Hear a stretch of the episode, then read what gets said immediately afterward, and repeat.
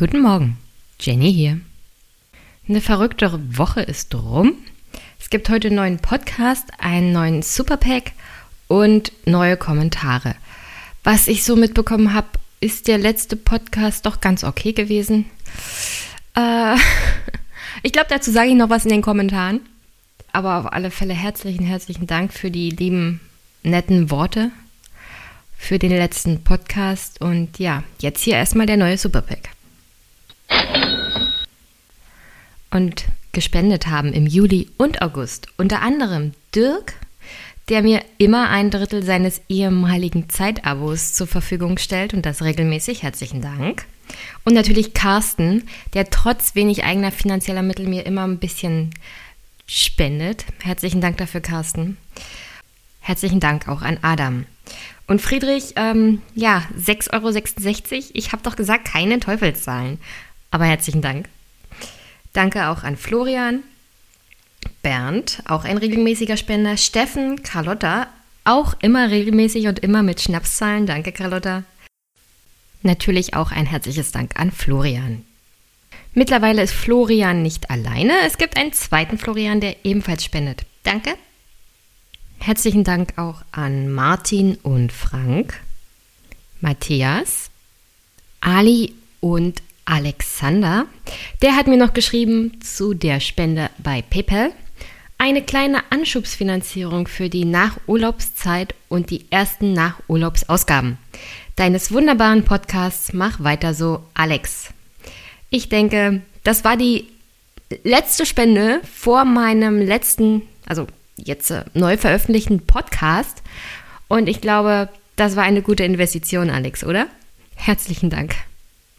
So, und mittlerweile sind natürlich im September wieder Spenden eingegangen, aber für die neuen Zuhörer, äh, vielleicht ist ja der ein oder andere nach der letzten Folge hängen geblieben.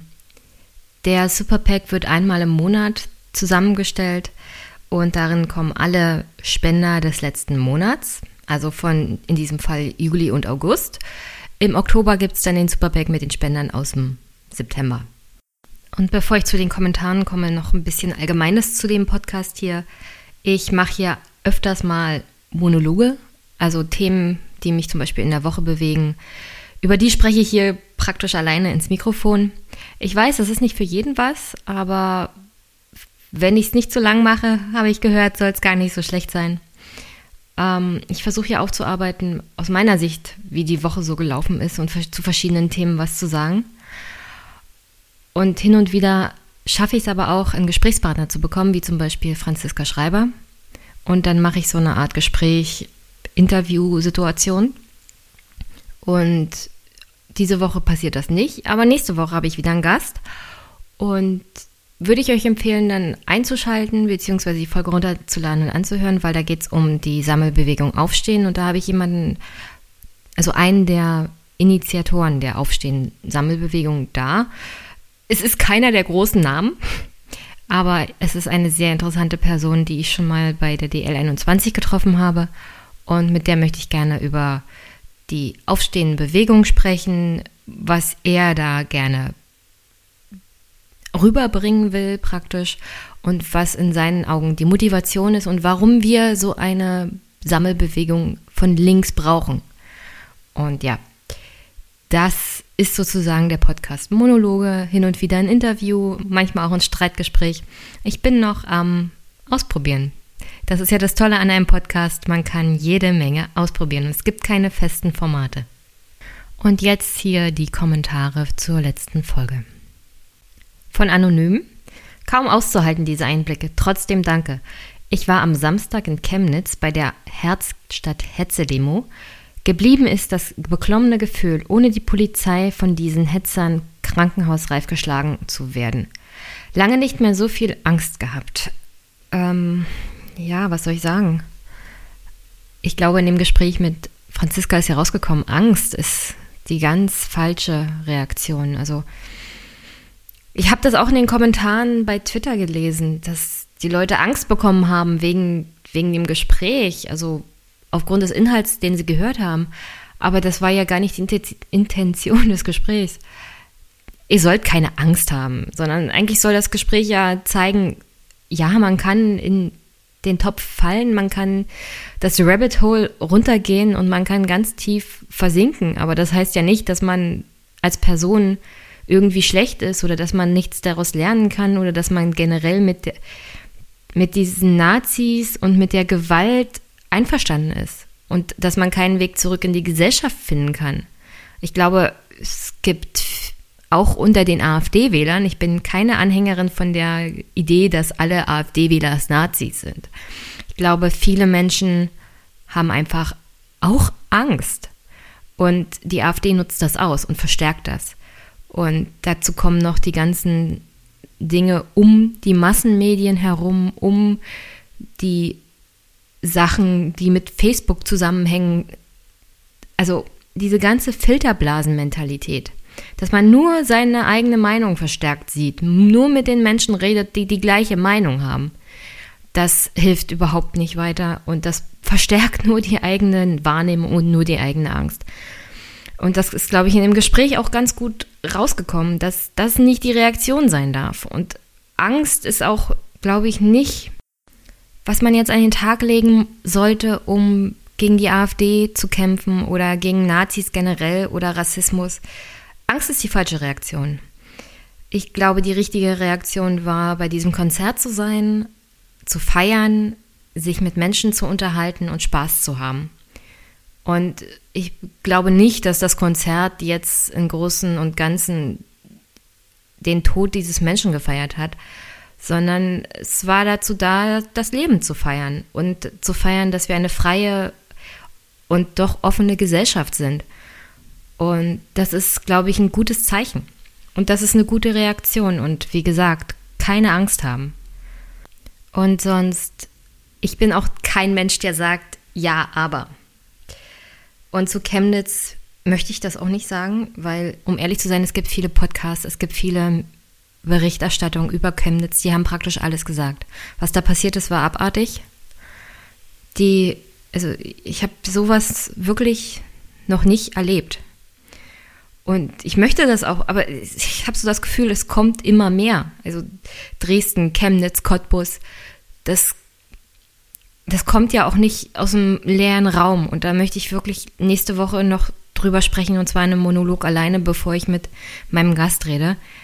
Weil die Reaktion soll nicht sein, ja, aber, sondern und jetzt. Weil was in Chemnitz passiert ist, da muss man als Gesellschaft dagegenhalten. Und ja, man muss die Zivilgesellschaft auffordern, dagegen zu halten. Nur da gibt es Probleme. Eine Zivilgesellschaft ist nur so stark, wie, der, wie die Gesellschaft sie stark sein lässt. Das heißt zum Beispiel in Chemnitz. Ich glaube, Stefan hat das gut beschrieben in seinem letzten Podcast mit Hans Jessen. Wir haben eine völlig überalterte Bevölkerung. Wir haben keine Perspektive. Dazu kommen noch die ungleichen Löhne zwischen Ost und West, dass im Osten zum Beispiel ein Drittel der Bevölkerung maximal 2000 Euro brutto im Monat hat. Dann kommen dazu die hohe Zahl der Jugend, die in Zeitarbeit ist oder befristet angestellt wird und nur ein Teil davon überhaupt jemals in einen festen Job übernommen wird. Da gibt es so viele Probleme und so viele strukturelle Sachen. Also der Kern, der Kern von dem, was Chemnitz im Grunde ausgelöst hat ich glaube, der Kern, den haben wir noch nicht richtig besprochen und den, auf den wird nicht richtig reagiert. Dagegenhalten, wenn Nazis auf die Straße gehen, ist richtig. Und jetzt? Jetzt muss aber der Kern der Probleme auch angegangen werden. Und der sitzt viel tiefer. Äh, ja, es gibt Rassisten, es gibt Menschenfeinde. Und die wird es auch immer in einer Gesellschaft geben. Nur die Mehrheit, die Oberhand, gewinnen sie nicht, weil die Leute alle Rassisten sind. Das ist zu einfach. Das ist einfach eine zu einfache Antwort. Und die Reaktion kann nicht sein, ja, dann müssen die Leute mal politische Bildung machen im Osten. Dann müssen sie sich mal belesen, was denn ein Rechtsstaat ist. Das habe ich heute auch in einem Podcast gehört. Das ist nicht die richtige Reaktion. Die Leute sind nicht dumm und sie haben vielleicht ein anderes Gefühl, wie eine Demokratie funktionieren sollte. Und dass vielleicht der Kapitalismus sie im Stich gelassen hat. Aber dass, dass das ein Unterschied ist zwischen Ost und West, das kommt auch von der Geschichte her, dass wir hier 28 Jahre nach dem Mauerfall immer noch eine andere Art von Mentalität haben. Das heißt aber nicht, dass die Menschen hier Antidemokraten sind. Und das heißt nicht, dass sie nicht wissen, wie der Rechtsstaat funktioniert. Sie finden, sie haben ein anderes Ungerechtigkeitsempfinden. Und das liegt vielleicht auch daran, dass die meisten Menschen hier wirtschaftlich schlechter dastehen als die meisten Menschen im Westen. Und ich glaube, das ist der Kern. Der Kern ist einfach ein Klassenkampf. Es müsste hier um der, den Kampf von oben gegen unten gehen. Aber es geht nur von na, innen gegen außen. Es geht nur gegen die Fremden, weil das halt einfach ist. Wie gesagt, wenn Menschen frustriert sind, wenn sie Angst haben, wenn sie nicht weiter wissen, dann ist es immer sehr einfach, sich einen Sündenbock zu suchen. Aber das zu registrieren ist auch schwierig, weil die wirklichen Probleme, die wirklichen Verursacher dieser Probleme hat man ja nicht. Die hat man nicht jeden Tag vor der Nase. Also sucht man sich was anderes, wo man seine Wut und seinen, seinen Zorn auslassen kann. Dass das falsch ist, darüber müssen wir gar nicht diskutieren.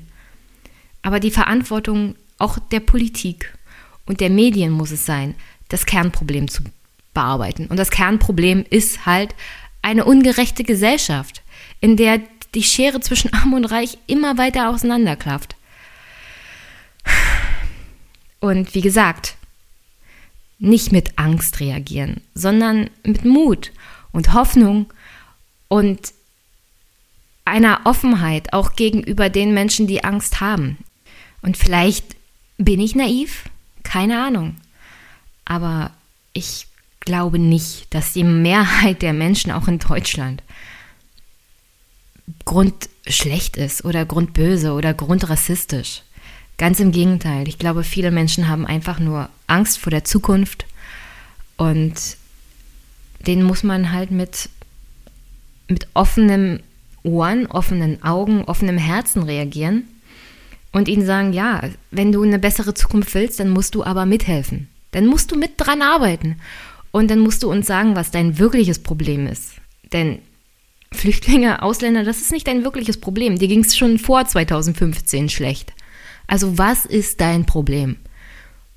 Und das ist, glaube ich, die Lösung von all dem, was wir momentan auch seit 2015 sehen. Also wie gesagt, keine Angst haben. Schwer zu ertragen, diese Folge hat geschrieben. Aber habt ihr nicht vielleicht selber den Weg aufgezeigt, wie man die AfD zerlegen kann? Bekämpfen ist offenbar sehr schwierig, weil ihre These, die anderen sind schuld, so verführerisch einfach ist. Die Gegenargumente sind so viel komplexer und setzen ein Mindestmaß an einer dafür offenen Haltung voraus. Getreu dem Motto, kommst du nicht gegen den Strom an, dann schwimme mit ihm mit. Sollte man sie vielleicht einfach machen lassen?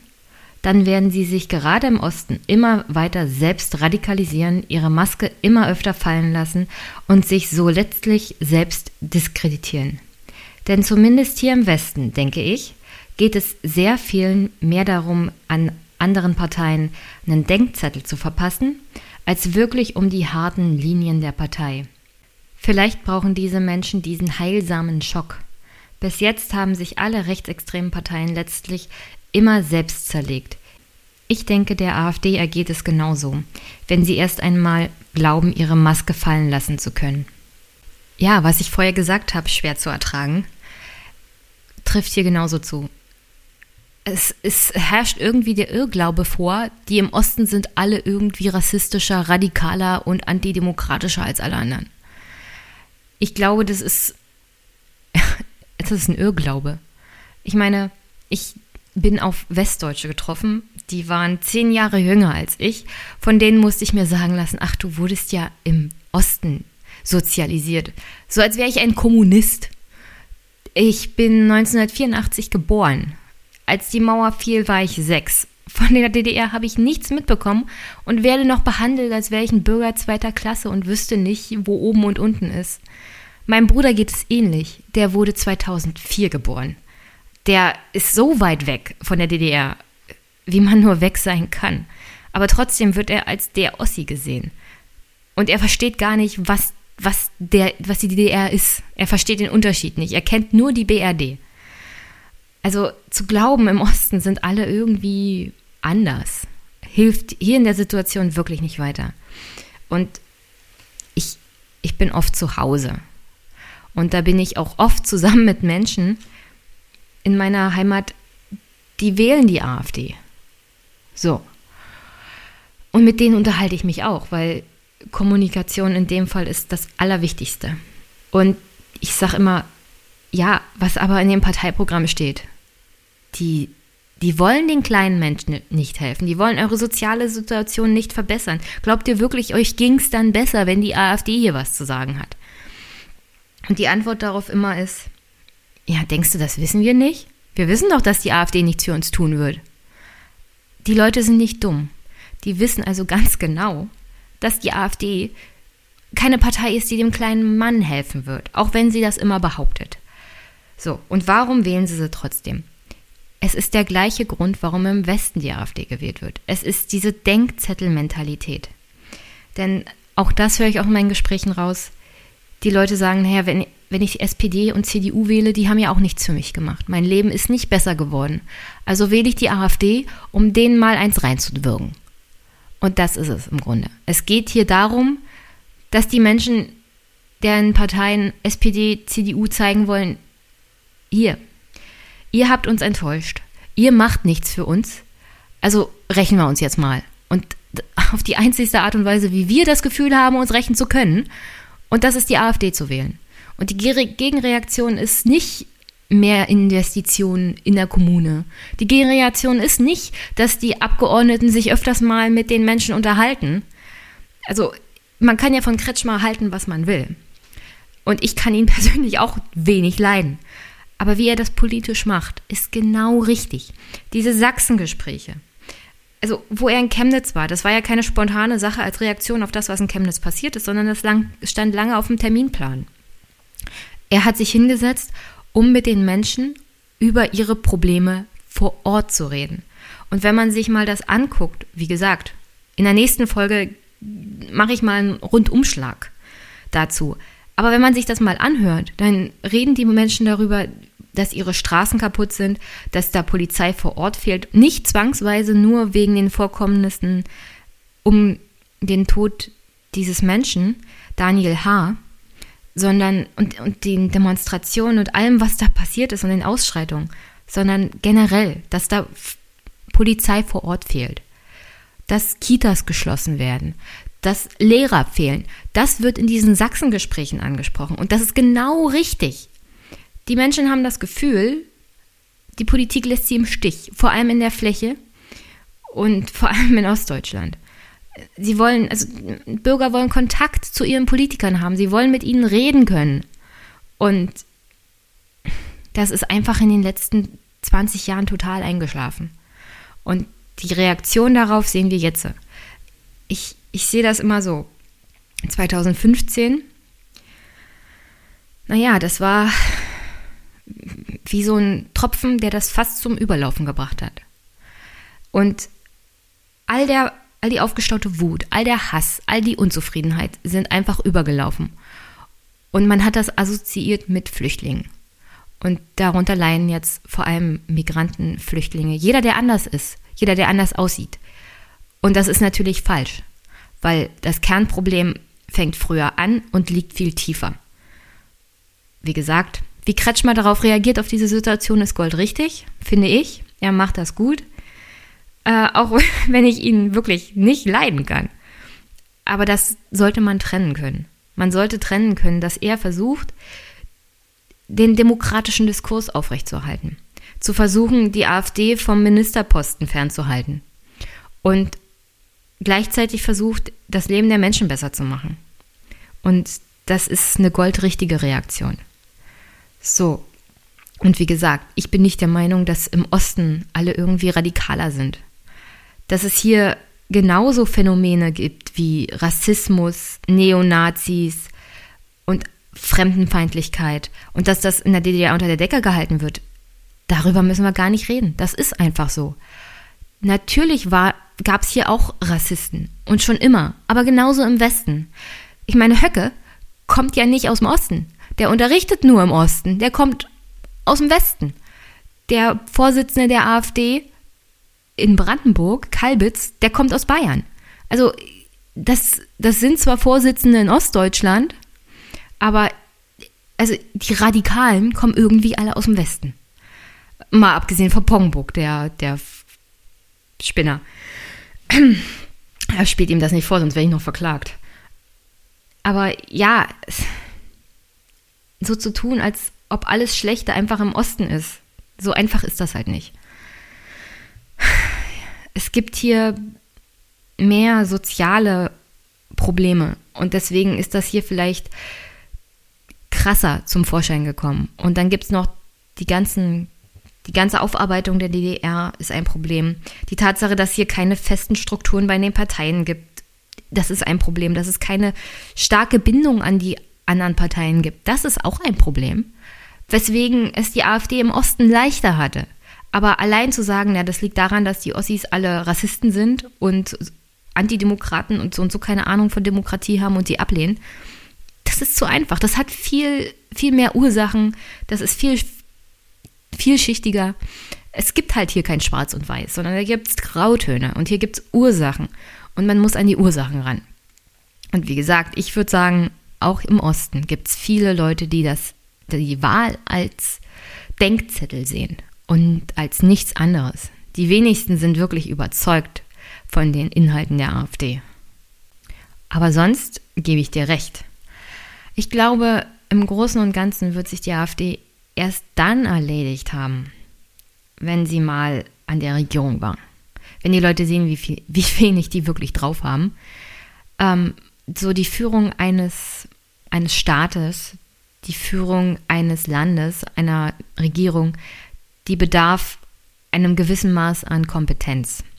Und das haben diese Leute einfach nicht. Die wissen nicht, wie man eine Verwaltung führt, die wissen nicht, wie man einen Staat führt, die wissen nicht, wie man ein Land führt. Und die verstehen auch nicht den Zusammenhang zwischen den Gesetzen, die einem da ein bestimmtes, eine bestimmte Vorgabe geben.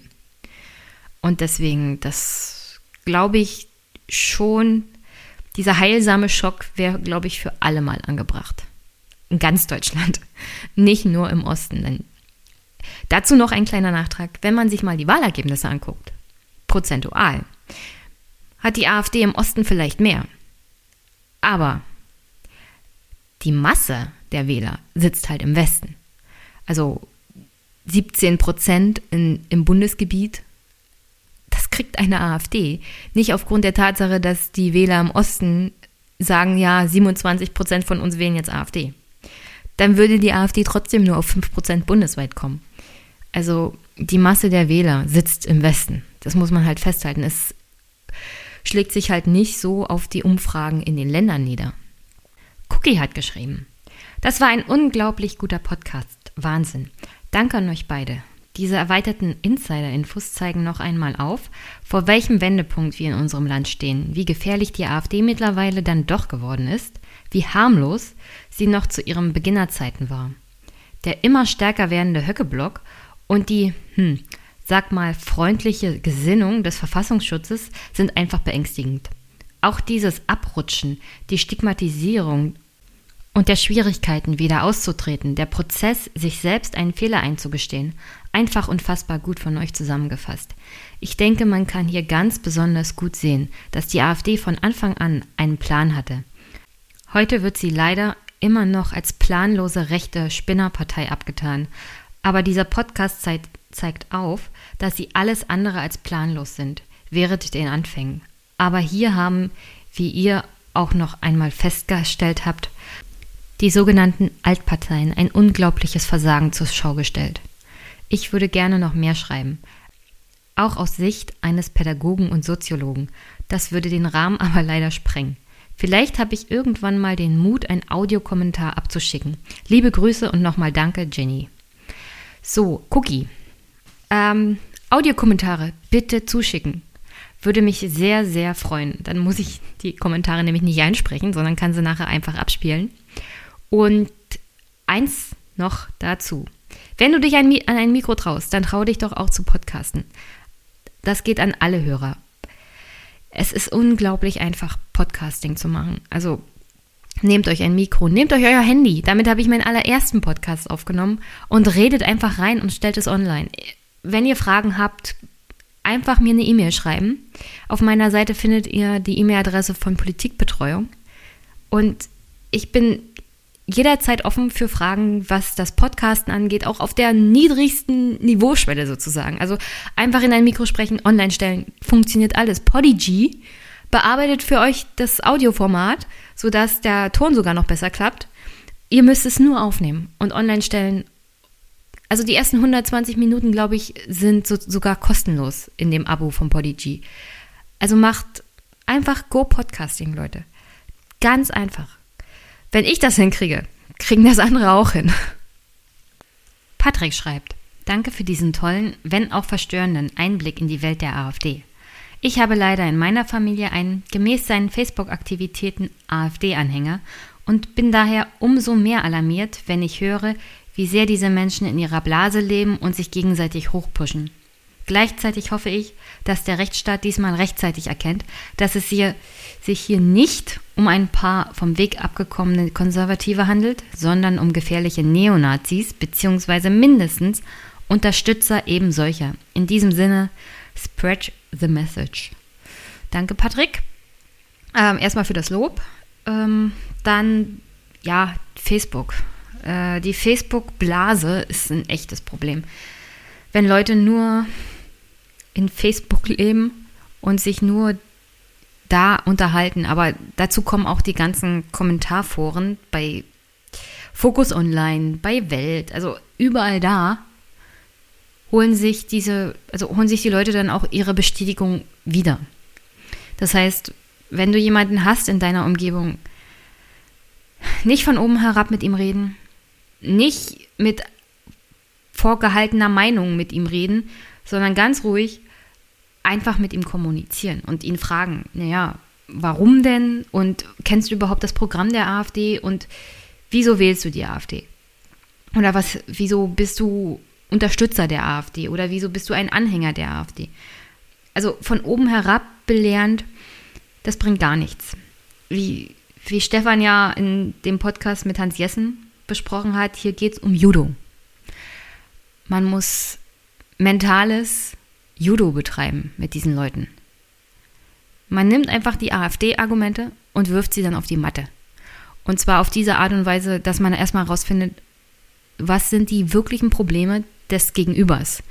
Denn, okay, bei Rassismus kannst du wenig machen. Wenn er überzeugter Rassist ist, da ist wenig mit Argumenten ranzugehen. Das ist klar. Aber wenn es jemand ist, den du länger kennst, von dem du weißt, der ist nicht wirklich Rassist, dann gibt es da ein tiefer liegendes Problem und da musst du ran.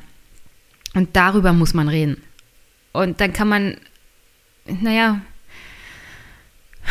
es ist wie, als würdest du einen Berg abtragen. Stückchen für Stückchen.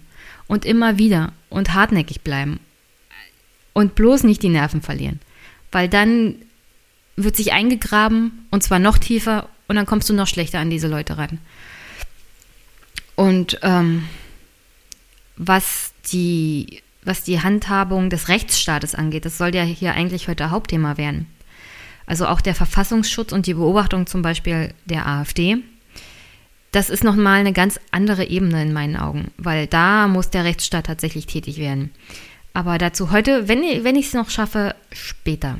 Aber danke für den Kommentar. Blackie Witt hat geschrieben, nun stehe ich der AfD in keinster Weise nahe und bin auch eher links als rechts. Aber natürlich machen die seriösen Medien eben auch Propaganda. In Klammern der Fall Griechenland oder Russland etc. Das ist natürlich der Treibstoff der AfD. Es gibt natürlich gute, echte Gründe, sich aufzuregen. Aber es lädt sich halt bei den Falschen ab. Ich finde daher die Normalos, die CDU und SPD wählen, fast noch schlimmer als die Leute, die der AfD hinterherrennen die haben zumindest gemerkt, dass was gewaltig stinkt. Und das tut es wirklich. Nur schauen sie eben an, den Fal an der falschen Stelle. Sie schauen nach unten statt nach oben. Es ist ja auch nicht nur ein deutsches Problem. Le Pen etc. Die neoliberalen Parteien und Presse haben den Rechtsruck in Europa verursacht, ohne Wenn und Aber. Niemand anders. danke, Blackie Witt, für den Kommentar. Ich sehe es ähnlich. Es ist ein Versagen, also sagen wir es mal so. Das Dritte Reich, die NSDAP, das hatte viele Väter. Das kommt nicht aus einem leeren Raum. Das, der Untergang der Weimarer Republik kam auch nicht aus einem leeren Raum. Und immer wenn wir uns die Geschichtsbücher angucken, dann reden wir darüber, was alles Schlimmes passiert ist während der Zeit. Und wir reden viel zu wenig darüber, wie es dazu gekommen ist. Weil allein der Judenhass, der Antisemitismus hat nicht dazu geführt, dass die NSDAP an die Macht gekommen ist. Da gab es viele verschiedene Gründe. Es war ein Punkt, warum es so leicht war für viele Leute, die NSDAP zu wählen, weil dieser unterschwellige Hass auf Juden natürlich schon immer da war. Daran haben, hat sich Hitler natürlich auch drangehangen. Aber die Masse der Menschen bekommt man erst, wenn andere Faktoren dazukommen. Und da haben die Parteien wie CDU und SPD ihre Verantwortung zu tragen und da haben auch Medien ihre Verantwortung zu tragen. Und vielleicht ist Chemnitz jetzt der ausschlaggebende Punkt, dass alle mal ein bisschen, naja, die richtigen Schlüsse ziehen, sagen wir es mal so. Und ein Punkt wäre zum Beispiel auch die Beobachtung der AfD. Aber das, das darf natürlich nicht der einzigste Punkt sein, weil nur die AfD beobachten und sonst keine Schlüsse ziehen, wie zum Beispiel das Problem ist hier soziale Ungleichheit, soziale Ungerechtigkeit und der ganze das Ganze, was darum passiert, dann, dann scheint mir das mit Weimar, also der Vergleich mit Weimar doch nicht so weit hergeholt. Aber danke, Blackie Witt. Der nächste Kommentar kommt von Gerd, einem österreichischen Hörer. Und er schreibt, ein wirklich hörenswerter Podcast, der so einige Einblicke gewährt. Ich muss nur immer schmunzeln, schmunzeln darüber, wie ihr über die AfD und deren Protagonisten sprecht. Ich bin Österreicher. Dieselben Diskussionen, Proteste, Aussagen etc. haben wir vor 25 Jahren auch gehört. Jörg Haider mit seinem Vergleich der Arbeitsmarktpolitik mit dem Dritten Reich, Kellernazis im Parlament, Anti-Ausländer, Volksbegehren, die Liste ist lang. Ihr macht gerade das durch, was wir durchgemacht haben. Habt jedoch einen gewaltigen Vorteil, Social Media. Das gab es bei uns damals noch nicht. Hier waren wir auf Nachrichten und Zeitungen angewiesen. Die FPÖ ist gewachsen, jedoch einmal in Regierungsverantwortung hat es kläglich versagt. Da sind den Leuten die Augen aufgegangen, als sie gesehen haben, dass die Wahlversprechen niemals gehalten werden konnten. Die FPÖ hat sich immer als Partei des kleinen Mannes verstanden, hat diesen aber verraten und verkauft. Und genau das passiert jetzt gerade wieder bei uns. Und so wird es auch der AfD gehen. Da bin ich mir sicher. Mach weiter so. Danke, Gerd. Ja, ich denke, mal mit einem Österreicher zu reden wäre auch nicht schlecht, weil die Sichtweise, was die FPÖ in den letzten 25 Jahren so alles schon erreicht hat ähm, und wie sie das gemacht hat, wäre vielleicht gar nicht so schlecht. Der Vergleich mit der AfD würde ganz gut passen. Gruselig ist aber auch, dass die FPÖ nach der Regierungsbeteiligung nicht verschwunden ist, sondern jetzt wieder erstarkt ist und zusammen mit der ÖVP in der Regierung ist. Das, das ist schon, also ich weiß nicht, wie ist das denn passiert, Gerd? Vielleicht kannst du mir ja einen Audiokommentar dazu liefern, weil, also die Hoffnung, dass die AfD in der Regierung sich entzaubert, die haben ja viele. Äh, der vorherige Kommentar hat das ja auch angesprochen. Und ich sehe das ja auch als Möglichkeit, dass das die AfD am Ende dann beerdigt sozusagen. Aber die FPÖ ist ja ein Beispiel dafür, dass eine Regierungsbeteiligung nicht zwangsweise dazu führt, dass die Partei dann wieder verschwindet. Ähm, ja, vielleicht, vielleicht ein Audiokommentar dazu. Wäre super. Dankeschön. Und Joe, Joe hat geschrieben, Inside AfD, wirklich gruselig und igitt. Aber an einem Punkt möchte ich widersprechen. Als die SPD im Martin Schulz Delirium halluzinierte, gab es durchaus Martin Martin Sprechchöre und der Mann aus Würselen wurde wie der wiedergeborene Erlöser gefeiert. Ja, okay. Ich, das ist nicht das Gleiche. Also wirklich. ich kann, ich kann das nicht vergleichen mit den Martin-Martin-Rufen. Das, was, es ist auch schwer zu beschreiben, wie die Stimmung ist, wenn Höcke einen Saal betritt und Höcke-Anhänger da sind. Das ist nicht, das ist nicht das, was die SPD und Jusos ausgedrückt haben, wenn sie Martin Martin gerufen haben. Das ist eine ganz andere Kategorie an Anhängerschaft. Und die Martin Martin Sprechchöre haben ja dann auch sehr schnell wieder aufgehört. Also das ist kein Vergleich. Auch wenn du im Prinzip recht hast, dass es diese Sprechchöre gab.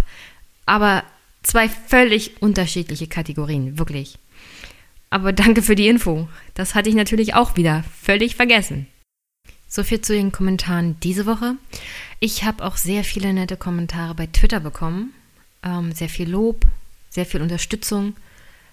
Am meisten natürlich freut mich immer, wenn der Aufwachen-Podcast bzw. Stefan Schulz meinen Podcast lobt. Äh, gleich am Montag, wo er geschrieben hat, lasst alles stehen und liegen und hört euch diesen Podcast an. Das war natürlich sehr schön. Und auch als Georg Restle das geteilt hat. Ähm, ja, ich denke, es tut immer gut, einen Einblick zu bekommen in die AfD, weil es wirklich schwer ist, da reinzugucken und irgendwie Verständnis aufzubringen, wie kann das denn passieren und wie können die Leute da mitlaufen und wie bleibt man überhaupt da drinne, obwohl die Berichterstattung, obwohl die Umstände, zum Beispiel auch was in Chemnitz und Dresden und Cottbus los ist, zeigen, dass diese Partei schwer gefährlich ist oder mindestens Teile der Partei und auf alle Fälle Leute, mit denen sie zusammenarbeiten. Und deswegen tut es vielleicht auch mal ganz gut, mit Leuten zu sprechen oder ihre Sichtweise zu hören, die in dieser Partei waren, gesehen haben, was da passiert, was da abgeht, welche Verbindungen es gibt. Und ja, vielleicht kam der Podcast deswegen so gut an. Und wie gesagt, ich würde gerne noch mal eine Folge, wenigstens eine Folge mit Franziska machen zum Thema Flügel, weil das ist wirklich notwendig. Aber erst nächstes Jahr. Für den Rest des Jahres bin ich fast ausgebucht mit Themen und ich muss zum Beispiel diese Woche schon wieder ein Thema verschieben. Eigentlich wollte ich ja über den anstehenden Wahlkampf in Brandenburg reden, weil hier schon die ersten, naja, Wahlkreise für die Landtagswahl vergeben werden von einigen Parteien.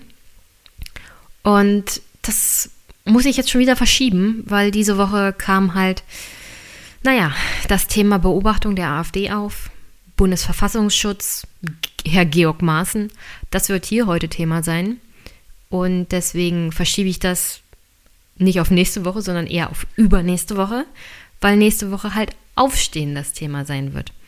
Aber so ist das. Und zum Glück, zum Glück, das Pferderennen im Osten, in Brandenburg, so schnell läuft es uns nicht weg. Das bleibt uns ja erhalten. Auch wenn ein Jahr ziemlich schnell vorbeigehen wird, weil heute in einem Jahr ist die Landtagswahl in Brandenburg schon gelaufen. Der Wahltermin in Brandenburg ist nämlich der 1. September 2019. Und deswegen muss ich, wenigstens auf Vorbereitung dieser Landtagswahl, auch demnächst mal einen Podcast dazu machen. Aber wie gesagt, manchmal kommen Themen dazwischen und Ereignisse, und über die möchte ich dann eher sprechen als die mich doch jetzt schon deprimierende Landtagswahl in Brandenburg. Zum Wochenrückblick. Eigentlich hm, hatte ich Anfang der Woche einen anderen Wochenrückblick geplant, als ich ihn jetzt mache, aber ich denke mal, ich bleibe thematisch bei der Sache. Das ist, glaube ich, die beste Variante. Und deswegen werde ich das, was ich bei der SPD momentan beobachte, oder auch der mögliche Spitzenkandidat für die Europawahl Weber mal in einem anderen Wochenrückblick ansprechen. Beides rennt uns leider nicht weg. Das Fehlverhalten der SPD nicht und leider auch Herr Weber nicht. Dementsprechend ein Wochenrückblick kommt auch bei mir nicht ohne das aktuelle Pferderennen in Ostdeutschland aus, beziehungsweise das aktuelle Pferderennen einer entsprechenden Umfrage. Ähm, die Welt hat veröffentlicht eine Umfrage mit 300 Befragten. Doch, 300, wirklich? Ich hatte ja mit Christian Storch zum Thema Meinungsforschungsinstitute gesprochen, aber 300 Befragte ist doch schon ganz schön wenig. Bei dieser Befragung kam nämlich raus, dass wenn jetzt Bundestagswahl wäre in Ostdeutschland, die AfD auf 27 Prozent kommen würde, als stärkste Partei. Dahinter liegt die CDU mit 23 Prozent und die Linke mit 18 und dann die SPD mit 15 Prozent. Äh, ich will nicht sagen, dass die Zahlen falsch sind. Ich glaube schon, dass die schon ziemlich nah an der Realität sind, aber 300 Befragte sind doch zu wenig für eine Umfrage. Also, das macht einen als Umfrageinstitut einfach angreifbar. Das war eine dumme Umfrage, wirklich. Aber mehr Befragte gab es leider bei den aktuellen Umfragen zu den Landtagswahlen, wenn jetzt Landtagswahlen wären. Hier ein paar Zahlen. Laut einer Umfrage in Sachsen käme die AfD in Sachsen jetzt auf 25 Prozent. Bei der letzten Landtagswahl 2014 waren es noch 9,7 Prozent. Die CDU verliert fast 9 Prozent und würde jetzt aktuell nur 30 Prozent bekommen. Also kein Wunder, dass Herr Kretschmer da wirklich alle Hebel in Bewegung setzt. Die SPD steht bei 11 Prozent. Das ist bloß ein Prozent weniger als das letzte Mal. 2014 kam sie auch in Sachsen nur auf 12 Prozent. Die Grünen stehen bei 6, minimaler Anstieg von 5 auf 6 Prozent. FDP steht bei 5 Prozent, würde wieder im Landtag sein. Das letzte Mal sind sie ja rausgeflogen. Und die Linke bleibt bei 18 Prozent. Ähm, da gibt es keine Veränderung zum letzten Mal. Also in Sachsen würde die AfD auf Anhieb zweitstärkste Kraft werden und wirklich alle anderen Parteien hinter sich lassen, außer die CDU. Und 5% sind jetzt kein großer Unterschied. Also bei dem richtigen Wahlkampf, es kann passieren, dass die AfD in Sachsen stärkste Partei wird. Und die Überlegung der CDU mit den Linken zu kooperieren, um wenigstens eine vernünftige Regierung auf die Beine zu stellen, naja, die kommen gerade daher. Aber auch in den anderen ostdeutschen Bundesländern, in denen nächstes Jahr Landtagswahl ist, sieht es nicht viel besser aus. Laut aktueller Umfrage in meinem Heimatland Brandenburg kommt die CDU hier auf 18 Prozent. Das letzte Mal waren es noch 23, aber die CDU hieß hier historisch gesehen auch nicht besonders stark. Also viel dramatischer ist der wirkliche Absturz der SPD.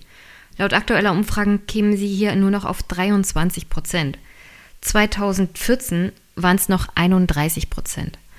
Die Grünen kommen hier auf 8, minimaler Anstieg von dem letzten Ergebnis von 6 Prozent. FDP wäre wieder drin, vielleicht ganz knapp. Müsste man mal sehen, Brandenburg ist jetzt auch kein so, naja, sagen wir es mal so, in Brandenburg lieben wir die FDP nicht gerade so. Neoliberale Politik ist hier nicht sehr beliebt. Die Linke kommt auf 18 Prozent und würde damit das Ergebnis vom letzten Mal halten. Die AfD hatte 2014 in Brandenburg 12 Prozent. So. Laut aktueller Umfrage stehen sie bei 21 Prozent und der Unterschied zur SPD, die hier den Ministerpräsidenten stellt, sind damit nur noch zwei Prozentpunkte. Und ich sag's gerne wieder, ich erwarte, dass hier die AfD stärkste Kraft wird. Also, wenn sie es nicht wird, wenn sie nur zweitstärkste Partei wird, das ist für mich schon ein Erfolg. Also, wenn die SPD es schafft, vor der AfD zu sein nächstes Jahr bei der Landtagswahl, dann mache ich hier eigentlich schon einen Freudentanz. Weil ich bin zwar optimistisch, aber in diesem Fall bin ich pessimistisch. Denn so wie sich die Realität in Brandenburg momentan darstellt, wie gesagt, die Landtagswahlfolge kommt noch, aber ich kann es ja gerne mal sagen. Das letzte Mal, 2014, haben an der Wahl, an der Landtagswahl von den zwei Millionen wahlberechtigten Brandenburgerinnen und Brandenburgern nur 49 Prozent teilgenommen. Und bei diesen Wahlbeteiligungszahlen hat die AfD trotzdem 12 Prozent bekommen. Und jetzt wissen wir alle aus den letzten Landtags- und Bundestagswahlen,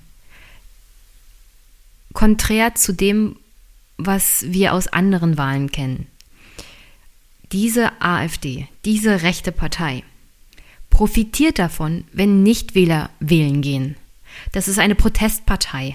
Das ist eine, mag sie Rechtspartei sein, aber es ist eine Protestpartei.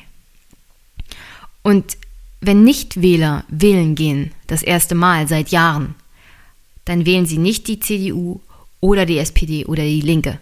Nicht in Brandenburg. Die werden die AfD wählen. Und wenn von diesen 51 Prozent der Bürger, die das letzte Mal nicht wählen waren, auch nur 30 Prozent wählen gehen, dann, dann sehe ich hier wirklich, also ich sehe hier wirklich schwarz. Und in diesem Fall sage ich nicht schwarz, sondern eher blau. Auch in Thüringen sieht es nicht wirklich besser aus. Also das Land, in dem der Vorsitzende der AfD, Bernd Höcke, ist, gibt es momentan folgende Ergebnisse bei Umfragen. Die CDU kommt auf 30 Prozent, die SPD auf 10, die Grünen auf 6, FDP auf 5, Linke auf 22 und die AfD auf 23 Prozent. Und wenn man das mal mit dem Wahlergebnis von 2014 in Thüringen vergleicht, da kam die CDU auf 33 Prozent, die SPD auf 12, die Grünen auf 5, die FDP auf 2,5 und die Linken auf 28,2. Also irgendwoher müssen diese Wahlergebnisse der AfD kommen. Und die kommen nicht, nicht wirklich grundsätzlich alle von der CDU. Ich glaube, da kommen auch sehr viele von der SPD und sehr viele von der Linken. Und da muss man sich mal fragen, warum. Weil allein das Argument, naja, die enttäuschten Konservativen von der CDU, nee, die sind es nicht. Und es sind auch nicht alles Rassisten. Wenn die Leute von der SPD und den Linken zur AfD rennen, dann hat das andere Ursachen. Das sind keine strammen Rassisten und Nazis. Da gibt es tiefere Gründe. Und ich bin langsam, ich bin es auch langsam leid, das permanent sagen zu müssen. Also, der Grund ist ein anderer. Das ist nicht, weil das alles Rassisten sind. Diese Leute haben echte Probleme und die echten Probleme sollte man mal lösen. Das wird man jetzt bis zu den Landtagswahlen 2019 nicht mehr können. Der Zug ist abgefahren.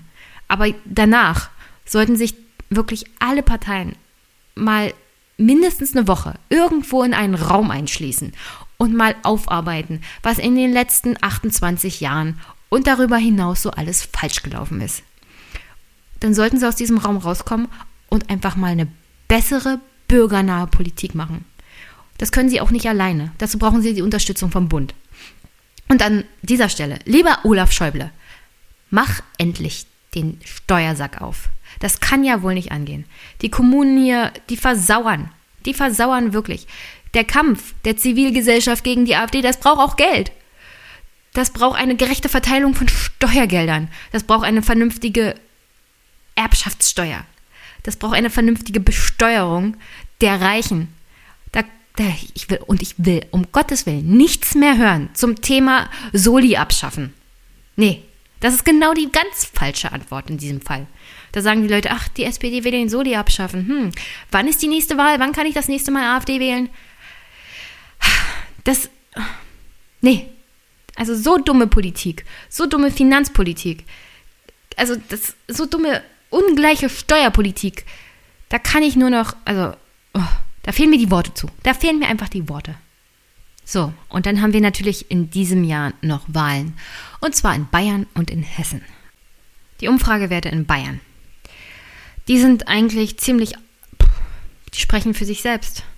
Die CSU kommt momentan bei den Umfragen auf 36 Prozent. Absolute Mehrheit weit, weit entfernt. SPD kann sich darüber nicht freuen, denn die verlieren sogar noch. Im Vergleich zu der letzten Landtagswahl in Bayern kommen von 15 Prozent nur noch auf 13 Prozent. Die Grünen steigen an, kommen auf 15 Prozent, FDP auf 6 und die Linke, naja, auf 3. Aber die AfD kommt auf 14 Prozent. So. Und ich habe ja argumentiert, dass vor allem im Osten dass die Wahl als Denkzettelwahl auch, naja, wahrgenommen wird. Und dass es da auch soziale Probleme gibt, die man mal besprechen könnte. Und dass es strukturelle Probleme gibt, die man mal lösen sollte. In Bayern, naja, so wie das der eine Kommentator gesagt hat, ja, es ist eine Denkzettelwahl. Ein Denkzettel ehemaliger CSU-Wähler gegenüber ihrer Partei. Das wird verschiedene Ursachen haben. Aber in diesem Fall, vermutlich hat es auch sehr viel mit der Flüchtlingspolitik zu tun. Und ich kann es nicht so richtig nachvollziehen, weil äh, warum? Also ich als Brandenburgerin sehe nicht Warum? In Bayern läuft alles. Die Leute haben alles. Es gibt, es gibt WLAN, es gibt vernünftiges Internet, es gibt eine gute Infrastruktur. Also in diesem Fall kann ich es wirklich nicht nachvollziehen. Vielleicht kann ich das ja mal mit Thomas während unserer Folge zur Bayernwahl oder vor der Bayernwahl mal aufarbeiten, was denn hier das wirkliche Problem in Bayern ist. Weil in Ostdeutschland gibt es strukturelle Probleme und die kann ich nachvollziehen. Aber in Bayern läuft's doch. Also ich, ich verstehe es nicht. Warum sollte jemand in Bayern die AfD wählen? Aber okay, ihr wollt die AfD im Landtag haben, na dann viel Spaß. Ich kann nur sagen, in Brandenburg, es ist nicht besonders lustig, sich die Landtagsdebatten anzugucken. Ich meine, Landtagsdebatten an sich sind schon ziemlich anstrengend. Wie Bundestagsdebatten. Nur halt regionaler. Aber mit der AfD ist das wirklich furchtbar anstrengend und furchtbar beleidigend auch dem Parlament gegenüber und furchtbar beleidigend auch dem Bürger gegenüber. Was da so alles was da so alles in der öffentlichen Debatte im Landtag gesagt wird und wie wenig das in der Öffentlichkeit auch, also Widerhall findet. Also, das ist, also wirklich viel Spaß, liebe Bayern, mit der AfD im Parlament. Das, das wird richtig zum Kotzen. Aber auch in Hessen sieht es ja nicht viel besser aus. Also in Hessen kommen laut Umfrage momentan die CDU auf 29 Prozent und die SPD auf 24 Prozent. 24 Prozent davon träumen so manche SPD-Landesverbände im Osten. Die Grünen kommen auf 14, die FDP auf 7, Linke auf 8 und auch die AfD in Hessen würde auf 14 Prozent kommen. So. Und wie ich mit Franziska schon ausgeführt habe, diese westdeutschen Landesverbände, die sind genauso vom Flügel unterwandert wie die im Osten. Die Osten-Landesverbände mögen rabiater sein und lauter und offenkundiger mit ihrer Meinung. Das heißt nicht, dass die im Westen irgendwie moderater sind. Die verstecken das halt nur besser. Und wie gesagt, ich, ich verstehe nicht, was, was ist das Problem in Hessen? Also auch da habe ich einen Podcast geplant mit jemandem aus Hessen, äh, und wir reden mal über die Landtagswahl, weil ich kann nicht nachvollziehen, wie jemand in einem Bundesland leben kann, in dem es eigentlich läuft und dann AfD wählen. Also das verstehe ich dann wirklich nicht. Und da, da brauche ich mal einen Grund, da brauche ich eine Begründung. Vielleicht gibt es ja Sachen in Hessen und in Bayern, die die Leute ankotzen, wo sie meinen, jetzt verpasse ich meiner Partei mal einen Denkzettel. Und dann wähle ich die AfD. Aber ich, ich würde gerne wissen, welche Denkzettel sollen das sein? Was läuft bei euch schief? Warum ihr zur AfD geht? Und deswegen reden wir mal mit jemandem aus Bayern und mit jemandem aus Hessen. Vielleicht könnt ihr mir das ja mal erklären. Bin ich gespannt. So. Und dann nähern wir uns Stückchen für Stückchen den Hauptthema heute. Erstmal, Franziska und ich haben ja darüber gesprochen, dass in Chemnitz die AfD nicht nur einen Schulterschluss mit Pegida offenkundig betrieben hat, sondern dass da in dieser Demonstration, in diesem angeblichen Schweigemarsch, offenkundige rechtsextreme Gruppierungen mitgelaufen sind. Unter anderem war da Martin Sellner, der Chef der Identitären Bewegung von Österreich. Die identitäre Bewegung wird in Deutschland vom Verfassungsschutz beobachtet. Aber neben Sellner, es war im Prinzip ein Stell dich ein des Who's Who in der Neonazi-Szene, die da in der Masse mit AfD-Lern zu sehen waren. Am besten aufgearbeitet hat das die letzte Monitorsendung und ich hänge die mal in die Shownotes. Würde ich generell die ganze Sendung empfehlen, aber da ist genau zu sehen und da wird genau aufgeschlüsselt, wer war alles bei dieser Demonstration dabei, was für, ja, Verfassungshasser, was für Menschenhasser sich so im Windschatten der AfD in die bürgerliche Mitte vor, vorkämpfen. Und wie ihr merkt, also nur wenn ich darüber rede, kriege ich schon schlechte Laune. Ich glaube, ich muss gleich mal eine Pause machen vom Aufzeichnen, damit ich wieder, naja, bisschen, bisschen mit weniger schlechter Laune über mein Hauptthema reden kann. Aber zum Abschluss des Wochenrückblicks und zur Überleitung des Hauptthemas. Also, es wurde ja viel dann auch berichtet, dass die AfD dann endlich mal vom Verfassungsschutz beobachtet wird, beziehungsweise Teile davon. Und darum soll es eigentlich hier heute noch gehen. Lustig, oder naja, nicht wirklich lustig, aber aufschlussreich war dann die Reaktion unter anderem von Herrn Georg Maaßen, unserem obersten Verfassungsschützer, und Innenminister Seehofer. Und dazu möchte ich einiges sagen. Und zwar, Herr Maaßen hat ja anscheinend auf Anweisung von Herrn Seehofer zu Protokoll gegeben, beziehungsweise ein Interview bei der Bild-Zeitung gegeben, dass es in Chemnitz keine Hetzjagden, keinen Mob und alles sowas gab.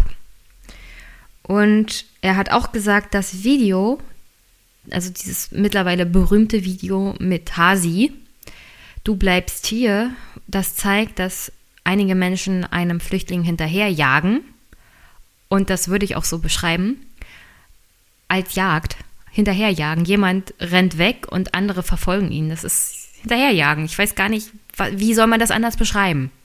So, dieses eine Video. Ich habe noch kein anderes gesehen. Es gab noch andere Videos von den anderen Demonstrationen, aber dieses eine Video ist bekannt und daran ist ja auch die öffentliche Debatte entbrannt. Und ich, das Video ist schlimm. Was da passiert ist, ist schlimm. So. Herr Maaßen meint, das ist ein, ein Fake News Video.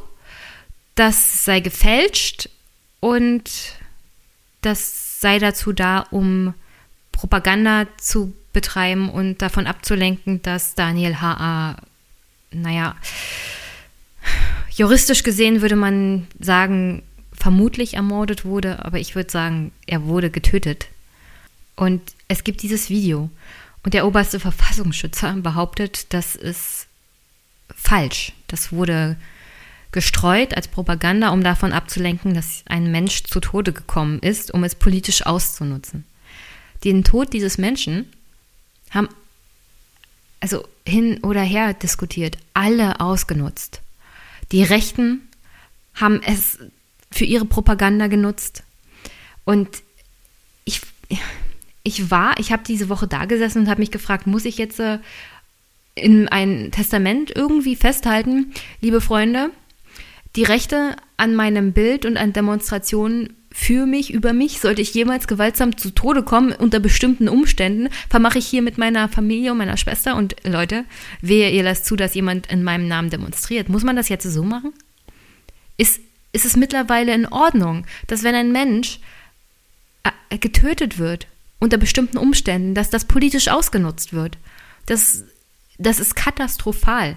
Also das ist das Bild, das sich für mich auch gezeigt hat in, diesen, in dieser Woche. Dass man, wenn man tot ist, hat man ja keine Möglichkeit mehr, sich zu wehren. Das sollte doch generell jedem Menschen verboten sein, dass, dass der Tod eines anderen für politische Zwecke missbraucht wird. Und das haben die Rechten nun mal getan. Da kann man gar nicht drum rum argumentieren. Und wenn jetzt jemand kommt und sagt, ja, aber die Linken haben auch ein Konzert gemacht und den Ton dieses Menschen auch verwendet. Der Sinn und Zweck dieses Konzerts war nicht der Tod von Daniel H., den Tod von Daniel H. auszunutzen. Das war nicht das erste Moment dieses Konzerts. So habe ich das auch gar nicht verstanden.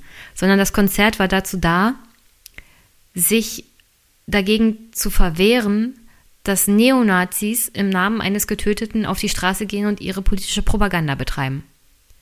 Ich hätte ein Problem damit gehabt, wenn dieses Konzert dazu da gewesen wäre, den Tod von Daniel H. genauso auszunutzen, wie es die Rechten getan haben. Aber so habe ich das nicht verstanden. Und ich sehe mich jetzt nicht als jemand, der zu Antifa geht oder zu Demonstrationen, sondern ich sehe mich als jemand, der gesunden Menschenverstand hat.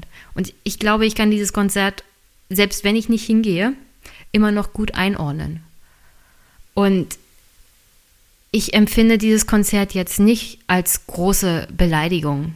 Im Gegenteil, sie haben ja sogar noch Spenden gesammelt für die Familie, was an sich ja auch sehr gut ist. Das einzig Kritische an dem Konzert, das ich sehe, ist die Tatsache, es war dieses eine Konzert. Und, und jetzt, was, was geht weiter? Also ich sehe noch keine Auswirkungen davon. Ich hoffe, dass es Auswirkungen hat, und zwar tiefgreifende, dass es vielleicht mal mehr dieser Konzerte in, in ganz Ostdeutschland gibt und an verschiedenen Stellen, dass es eine kulturelle, zivile Auswirkung hat und auch eine politische. Aber das ist der einzige Kritikpunkt, den ich haben könnte. Also ich möchte jetzt hier nicht sagen, ich möchte jetzt hier nichts hören, ja, aber die Linken haben das auch politisch ausgenutzt. Nee, das lasse ich hier so nicht stehen. Zurück zu Herrn Maaßen und Herrn Seehofer. Also angeblich soll Herr Seehofer angeordnet haben, dass Herr Maaßen das als Fake News auch so bezeichnet in der Öffentlichkeit und das politisch so weitergibt. Da sehe ich jetzt zwei Sachen. Auf der einen Seite sind wir also zurück zu diesem Theaterfestspielen zwischen Seehofer und Merkel. Herr Seehofer hat anscheinend nichts Besseres zu tun, als Frau Merkel zu widersprechen, weil sie ja gesagt hat, es gab diese Hetzjagden. Äh, Herr Seibert musste sich ja auch aufgrund der Tatsache, dass zum Beispiel die Staatsanwaltschaft in Sachsen gesagt hat, also diese Hetzjagd, wir haben das untersucht, so gab das nicht, äh, musste er erstmal zurücknehmen. Aber er blieb ja bei dem Standpunkt, prinzipiell ist aber die Haltung der Bundesregierung so und so und wir verurteilen das. Und ich finde, das war auch eine gute Reaktion darauf. Seehofers persönliche Einstellung zu Merkel führt jetzt anscheinend dazu, dass egal was Frau Merkel von sich gibt, er sie einfach nur anschießt. Und zu Hilfe nimmt er sich den obersten Verfassungsschützer. Und an der Stelle kommt also Herr Maaßen ins Spiel. Herr Maaßen lässt sich instrumentalisieren vom Innenminister, der ein persönliches Problem mit der Bundeskanzlerin hat. Und da fühle ich mich jetzt ein bisschen selbst beleidigt, weil ich als Beamtin auf die Verfassung geschworen habe und ich hätte gerne einen obersten Verfassungsschützer, der die Verfassung genauso liebt wie jeder andere in diesem Land hoffentlich und der unparteiisch ist. Ich sage nicht, er hat gefälligst die AfD zu verfolgen, weil die Nazis sind. Ich will, dass auf Grundlage der Verfassung, auf Grundlage der Fakten und aufgrund der Tatsache, dass die AfD offenkundig mit Neonazis und Rechtsextremen und Verfassungshassern zusammenläuft, zusammenarbeitet und sich vernetzt. Aufgrund dieser Tatsache, dieser Fakten will ich, dass die AfD beobachtet wird. Und dazu komme ich auch noch gleich. Es muss im Rahmen der, des Grundgesetzes sein, es muss im Rahmen der Verfassung sein. Und was ich nicht will, ist einen obersten Verfassungsschützer wie Georg Maaßen, der offensichtlich nichts Besseres zu tun hat, als seine politische Überzeugung, seine politischen, naja, sagen wir es mal, Vorlieben in seine Arbeit fließen zu lassen. Denn das ist ganz falsch. Ich will einen Verfassungsschützer der auf beiden Augen klar sehen kann und sich nicht von Politik beeinflussen lässt. Dieser Mann hat unabhängig zu sein, dieser Mann hat unabhängige Urteile zu fällen. Wenn man im Amt in der Verwaltung ist, wenn man im Verfassungsschutz sitzt, wenn man dieser Behörde vorsteht, dann hat man, wenn man in, der, in die Tür reinkommt, seine persönlichen Ansichten gefälligst draußen zu lassen. Dann hat man nach, der, nach dem Grundgesetz zu handeln und nach den Gesetzen und den Vorgaben, die vorgegeben sind. Und Herr Maaßen macht das nicht.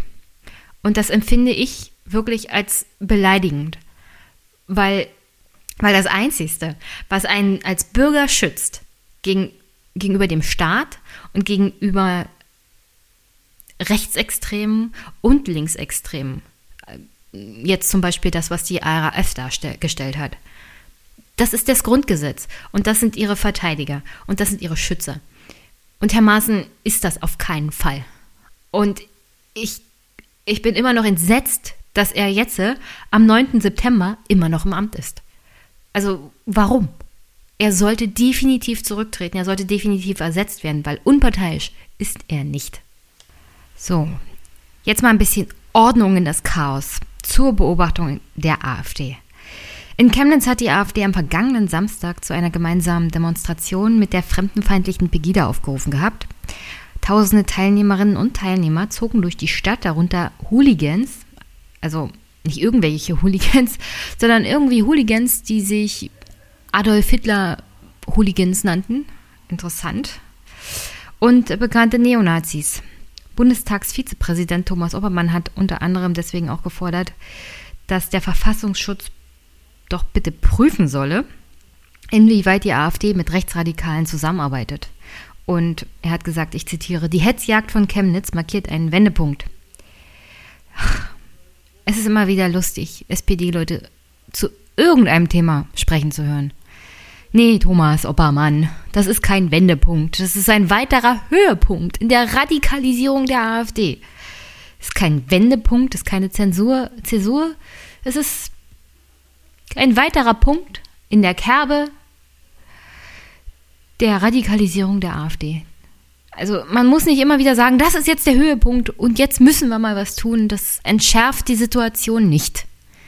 Das macht es sogar noch schlimmer, wenn jedes Mal gesagt wird, das ist jetzt aber der Tropfen, der das fast zum Überlaufen bringt, weil irgendwann dieses Schwert ist stumpf, Thomas. Ganz stumpf ist das mittlerweile.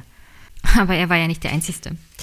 Auch der CDU-Parteivize Thomas Strobel sagt ja unter anderem, dass die AfD ins Rechtsradikale abrutsche.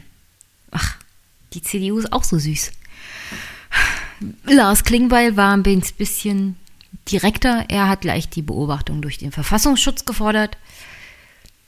Naja, dazu kommen wir gleich. Weil an sich ist ja die Forderung richtig. Nur das Motiv ist bei jemandem wie Lars Klingbeil oder bei jemandem wie Herrn Strobel eher parteipolitisch verankert. Also so sehe ich das. Ich hätte gerne jemand Neutrales, der sagt, wir müssen jetzt die AfD vom Verfassungsschutz beobachten. Warum? Ganz einfach.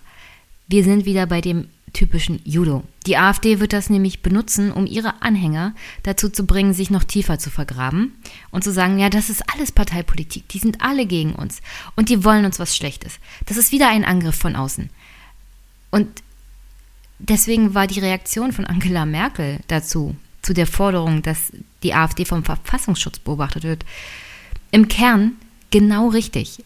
Die hat nämlich gesagt, dass das keine parteipolitische, keine politische Entscheidung ist, sondern dass es die Entscheidung der Behörden ist. Und zwar aufgrund der Sachlage, die sich darlegt. Weil so eine Beobachtung einer gesamten Partei durch den Verfassungsschutz ist auch keine, keine Banalität und sollte auch nicht so behandelt werden. Und nur weil, nur weil öffentlich das gefordert wird, sollte eine Partei nicht beobachtet werden. Jetzt unabhängig von der AfD und zu, naja, zu der Art und Weise, wann und wie und warum beobachtet wird, sage ich gleich noch was.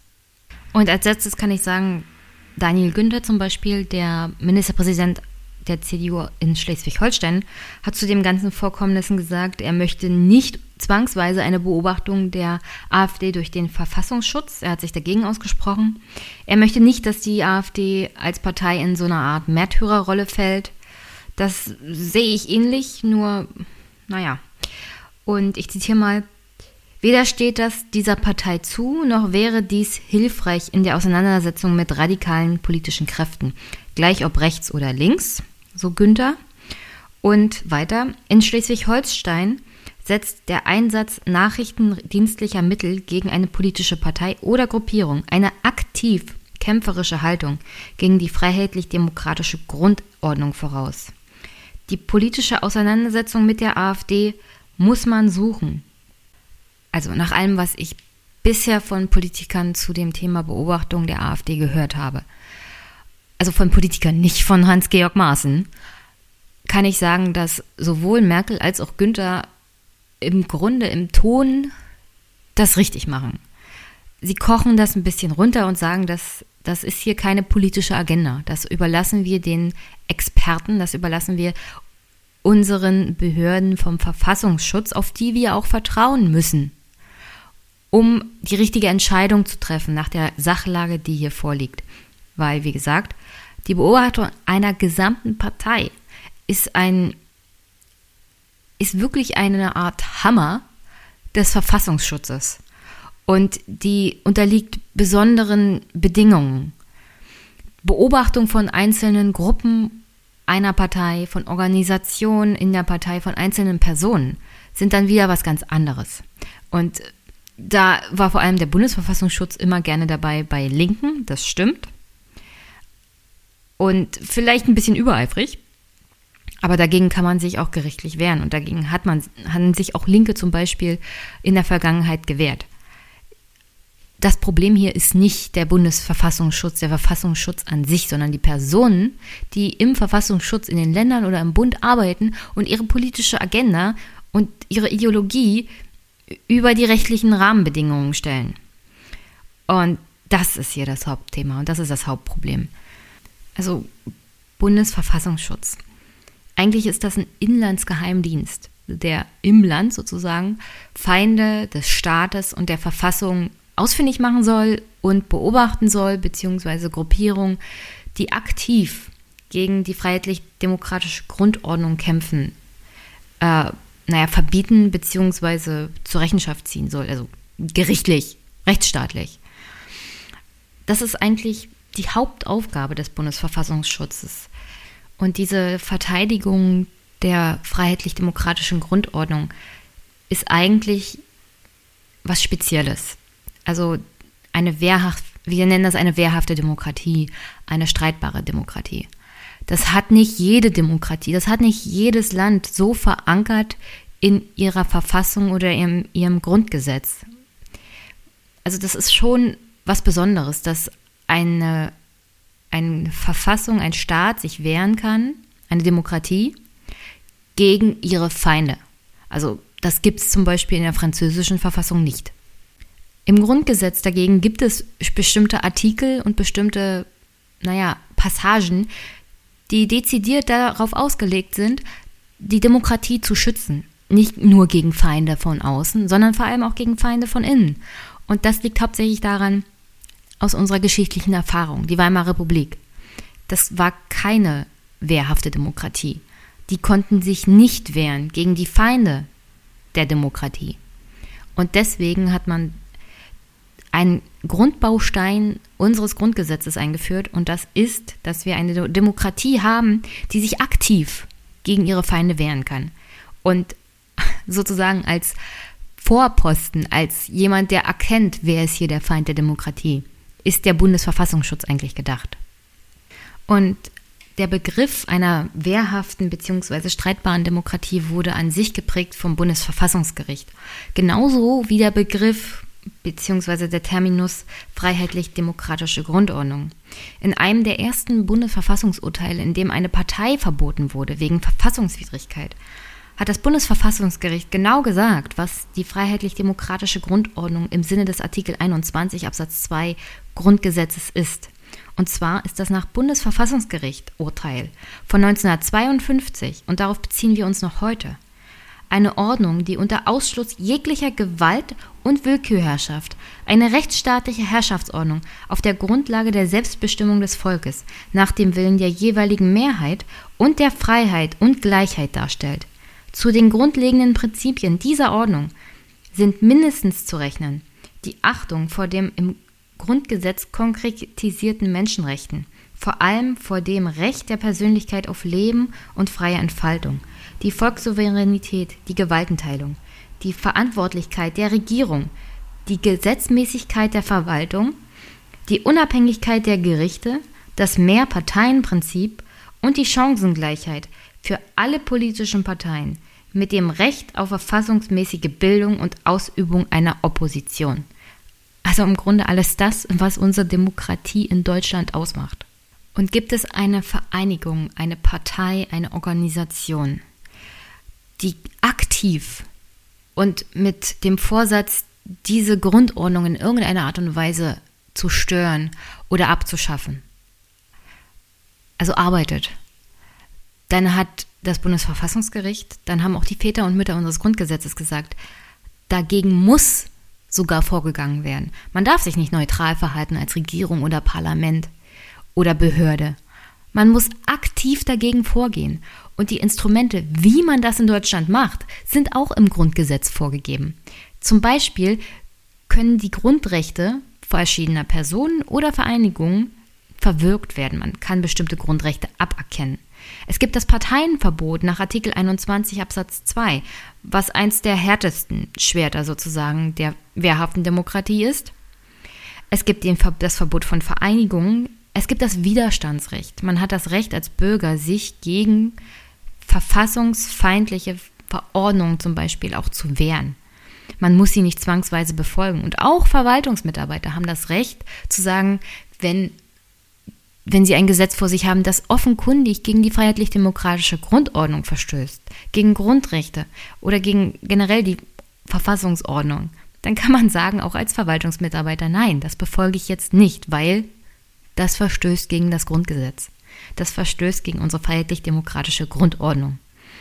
Es gibt die Pflicht zur Verfassungstreue für Angehörige des öffentlichen Dienstes, also moi.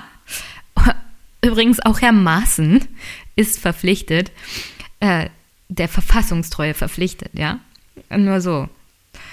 Es gibt die Beschränkung, also die Möglichkeit, Brief, Post und Fernmeldegeheimnisse zu beschränken. Das ist, das gibt zum Beispiel den Bundes- oder Landesverfassungsämtern die Möglichkeit, auch Informationen zu sammeln. Wenn es also das geht aber dann schon über das hinaus, was die verschiedenen Verfassungsämter jetzt machen werden, und zwar Informationen sammeln, die öffentlich zugänglich sind. Das Beschränken von Brief, Post und Fernmeldegeheimnis. Das heißt, die sammeln Informationen schon im Geheimen. Und dann geht es um solche Sachen wie zum Beispiel auch Parteienverbot. Äh, da gibt es aber natürlich auch noch weitere Instrumente. Also aus der Geschichte haben wir gelernt, oder wenigstens die Mütter und Väter des Grundgesetzes, die Demokratie kann man nicht so ganz alleine lassen. Man muss sie ein bisschen betreuen. Und sie muss ein bisschen gepflegt werden. Und sie muss ein bisschen verteidigt werden. Nicht mit Gewalt, sondern mit, mit dem Rechtsstaat. Und der, der kann sich wehren, wenn er von Leuten geführt wird, die es wollen. So, und um die Verfassung, das Grundgesetz zu verteidigen, braucht man auch jemanden, der herausfindet, naja, wer sind denn die Feinde unseres Grundgesetzes? Und damit sind wir wieder zurück beim Bundesverfassungsschutz. Das Bundesamt für Verfassungsschutz untersteht direkt dem Bundesministerium des Inneren und wird von einem Präsidenten geleitet. Also momentan sind das der oberste Chef des Bundesverfassungsschutzes ist damit Herr Seehofer und der Präsident momentan in diesem Moment ist noch Herr Maaßen. Im Jahr 2015 waren beim Bundesverfassungsschutz angestellt. Ungefähr 2810 Personen. Ich weiß nicht, ob das viel ist für einen Bundesverfassungsschutz. Ich glaube in den jetzigen Zeiten eher nicht. Ich glaube auch nicht, dass V-Leute in diese Zahl hineinbezogen werden. Ähm, ja, und das Haushaltsvolumen 348 Millionen Euro. Ich weiß nicht, ob das viel oder wenig ist. In der Vergangenheit da fehlen mir jetzt einfach die Vergleichszahlen. Aber ich hoffe, das Geld geht nicht hauptsächlich an V-Leute wie den um Anis Amri oder so. Das wäre ganz schlecht. Ich glaube, um den Bundesverfassungsschutz zu verstehen, ist es auch wichtig zu verstehen, wo kommt er denn her? Also seine Geschichte. Das Bundesamt für Verfassungsschutz wurde am 7. November 1950 durch die Initiative der Alliierten Hohen Kommission, also unter John J. McCloy, Yvonne Kirkpatrick und André François Poncet aufgrund des Bundesverfassungsschutzgesetzes vom 27. September 1950 gegründet. Also ausschlaggebend war hier die Initiative der Alliierten. Bereits vorher betrieb zum Beispiel äh, die US-Armee in Deutschland eine Tarneinrichtung namens Amt für Verfassungsschutz, deren Agenten unter anderem die Aufgabe hatten, Informationen über die bereits 1945 wieder zugelassene KPD zu sammeln. Es war Kalter Krieg und Hauptaufgabe war also der Kampf gegen die Kommunisten. Der Aufbau in der Gründungsphase wurde von den Sicherheitsdirektoren der Hohen Kommission bis ins Detail gelenkt, sodass also keine neue Gestapo entstehen konnte. Beziehungsweise das war jedenfalls das Ziel. Unter anderem auch die Alliierten. Aus dem Verfassungsschutz sollte kein Inlandsgeheimdienst werden, wie zum Beispiel die Stasi oder die Gestapo, die irgendwie irgendwo Leute wegfängt in Black Sites würde man das bei den Amerikanern heute nennen, bringt und dort foltert, verhört und tötet, sondern das sollte schon ein ordentlicher Geheimdienst sein. Aber er sollte definitiv auch, das war die Intention, gegen russische Einflüsse oder gegen Linke oder auch gegen Kommunisten vorgehen. Und damit hat er der Verfassungsschutz von vornherein eigentlich einen politischen Anstrich, was seine Orientierung angeht ähm, zu dem Personal. Also die Alliierten bestimmten auch den allerersten Präsidenten des Bundesverfassungsschutzes und passten auf, dass keine ehemaligen Angehörigen der NS-Organisationen, wie zum Beispiel von der Gestapo, SS oder SD, also des Reichssicherheitshauptamtes, dort irgendwie tätig waren. Nur stellt sich raus, trotz dieser organisatorischen Abgrenzung gab es eine starke personelle Kontinuität beim Verfassungsschutz. Bis zum Ende der alliierten Aufsicht 1955 waren viele ehemalige Mitarbeiter der Gestapo als freie Mitarbeiter oder in Tarnfirmen durch den Verfassungsschutz beschäftigt. Danach auch regulär im Amt. Also nachdem die Alliierten den, die Aufsicht beendet hatten, wurden Tarnfirmenmitarbeiter eingestellt bei der, beim Bundesverfassungsschutz, die ehemalige Mitarbeiter bei der SS oder mit Parteibuch bei der NSDAP hatten. Die wurden dann halt offizielle Mitarbeiter des Bundesverfassungsamtes. Und jemand anderen, der mehr gegen die freiheitlich-demokratische Grundordnung verstößt als jemanden, der bei der NSDAP war oder bei der SS, kann ich mir, um ehrlich zu sein, nicht vorstellen. Aber auch im Bundesverfassungsschutz gab es dann sozusagen eine 68er Periode. Es wurden vor allem Jüngere eingestellt, die die Aufarbeitung der NSDAP-Zeit des Dritten Reiches schon mitgemacht hatten und denen diese sogenannten alten Hasen suspekt waren. Und es wurden auch viele Leute, die ehemals SS waren oder der NSDAP angehörten, dann in den vorzeitigen Ruhestand versetzt, beziehungsweise aus den Ämtern entfernt. Was jetzt die Gründungsphase der, des Bundesverfassungsschutzes und die Hauptidee, also Kampf gegen Kommunisten, nicht ausgelöscht hat, weil das, glaube ich, bleibt tief drinne in so einer Verwaltung. Hinzu kommen die Erfahrungen aus den 70er, 80er Jahren mit dem Linksterrorismus der RAF und die Folgen, die das hatte. Weil man kann schon sagen, das war die Phase der jungen Demokratie in Deutschland, wo die Wehrhaftigkeit des Staates, der Regierung, der Parlamente gegen Extremismus, gegen Terror auf den Prüfstand gestellt wurde. Dass das jetzt Terror von links war, ist natürlich auch prägend für so eine Behörde. Und naja, das kann einiges erklären, ist natürlich keine Entschuldigung, aber die Erfahrung dieser Behörden aus den 70er, 80er Jahren ist halt nicht weg. Und da war die Bedrohung der Demokratie die RAF und die war halt links. Und sonst zur Prägung eines naja, des Bundesverfassungsschutzes und einer Behörde an sich. Bestimmte Menschen mit einer bestimmten Grundeinstellung und einer bestimmten Weltsicht gehen zu einer Behörde und einer Verwaltung. Manche, weil es, naja, eine wirtschaftliche Sicherheit bietet, andere, weil sie überzeugt sind, dass die Verfassung des Schutzes bedarf. Äh, andere wollen Karriere machen und dann gibt es da noch Leute wie Herrn Maaßen, äh, ich sehe jetzt auch nicht so viele Leute von links, die sich darum prügeln, Chef des Bundesverfassungsschutzes zu werden. Du musst schon ein bestimmter Typ von Mensch sein, um in einer Behörde arbeiten zu können. Und Linke oder mit einer liberalen Einstellung haben öfters mal so mit diesen Strukturen Probleme. Das ist jetzt, soll jetzt keine Beleidigung sein oder so oder Vorverurteilung. Aber es gibt nicht viele, die, also ich kenne nicht viele Liberale, die gerne ein bisschen freier sind, auch in ihrem Denken und in ihrer Arbeit, die sich jetzt freuen würden, zum Beispiel in so einer Behörde wie dem Bundesverfassungsschutz zu arbeiten. Also dieses Aufbrechen dieser Strukturen, dieser alten Muster, das bedarf auch junger Köpfe und neuer Köpfe und anderer Sichtweisen. Und momentan ist das, glaube ich, für alle schwierig nicht nur im Bundesverfassungsschutz, sondern generell für alle Behörden. Ich meine, ich sehe auch nicht so viele Leute, in, die sich jetzt darum prügeln, unbedingt zur sächsischen Polizei zu gehen. Du hast halt die Bevölkerung, die du hast, und du hast die Leute, die sich bewerben, und die nimmst du dann.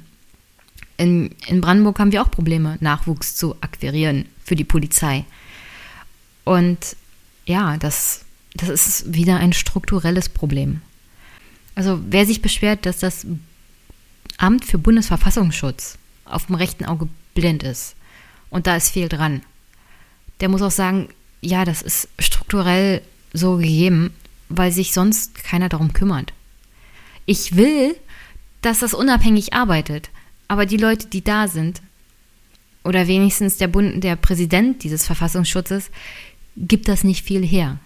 Und wenn dein Chef eine bestimmte Ausrichtung hat, wie in dem Fall, dann arbeitest du danach, weil du willst in der Behörde ja noch Karriere machen und du willst nicht irgendwo im Archiv versauern. Das ist natürlich zu kritisieren, aber gleichzeitig, wer, also ich bin der Letzte, der jemanden verurteilt, weil er egoistisch handelt, weil er in seinem Leben noch weiterkommen will, weil er seine Familie ernähren will, weil er seine Wohnung bezahlen will. Das, das sind immer zwei Seiten, die man auch betrachten muss. Und in dem Fall, wenn wenn du so eine Behörde ändern willst, wenn du ein Land verändern willst, dann musst du da auch reingehen. Und dann kannst du nicht von außen immer schimpfen, sondern dann musst du mitmachen. Und ja, das ist, das ist der Kern der Sache.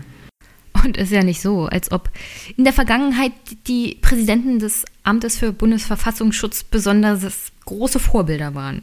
Wir hatten schon einige problematische Fälle. Zum Beispiel der erste Chef des Bundesamtes für Verfassungsschutz, Herr Otto John war von 1950 bis 1954 Präsident des Verfassungsschutzes. Und 1954 war er es nicht mehr, weil er im Juli irgendwie seltsamerweise in der DDR auftauchte, dort vom, von der Stasi verhört wurde und vom KGB. Und kurz darauf kehrte er in die Bundesrepublik zurück, nur um in der Bundesrepublik dann natürlich vor Gericht gestellt zu werden wegen Geheimnisverrat oder Landesverrat und dann ins Gefängnis zu kommen, und zwar für vier Jahre. Es war ein Riesenskandal zu der Zeit. Und ist schon ein bisschen komisch, dass der Chef, der dezidiert von den Alliierten ausgesucht wurde, der vorher sogar ein britischer Geheimagent war, in die DDR kommt, irgendwie, und dann keine paar Monate später zurück in die Bundesrepublik und da vor Gericht gestellt wird. Also der Start des Bundesamtes für Verfassungsschutz war schon nicht so doll. Sagen wir es mal so. Der Nachfolger von John im Amt war Hubert Schröbers, CDU. Äh, der musste zurücktreten 1972, nachdem bekannt wurde, dass er in der NS-Justiz tätig gewesen war, und zwar während der Zeit des Nationalsozialismus. Unter Schröbers sollen auffällig viele hohe Positionen im Bundesamt mit ehemaligen SS- bzw. SED-Angehörigen besetzt worden sein. Zufall, Zufall.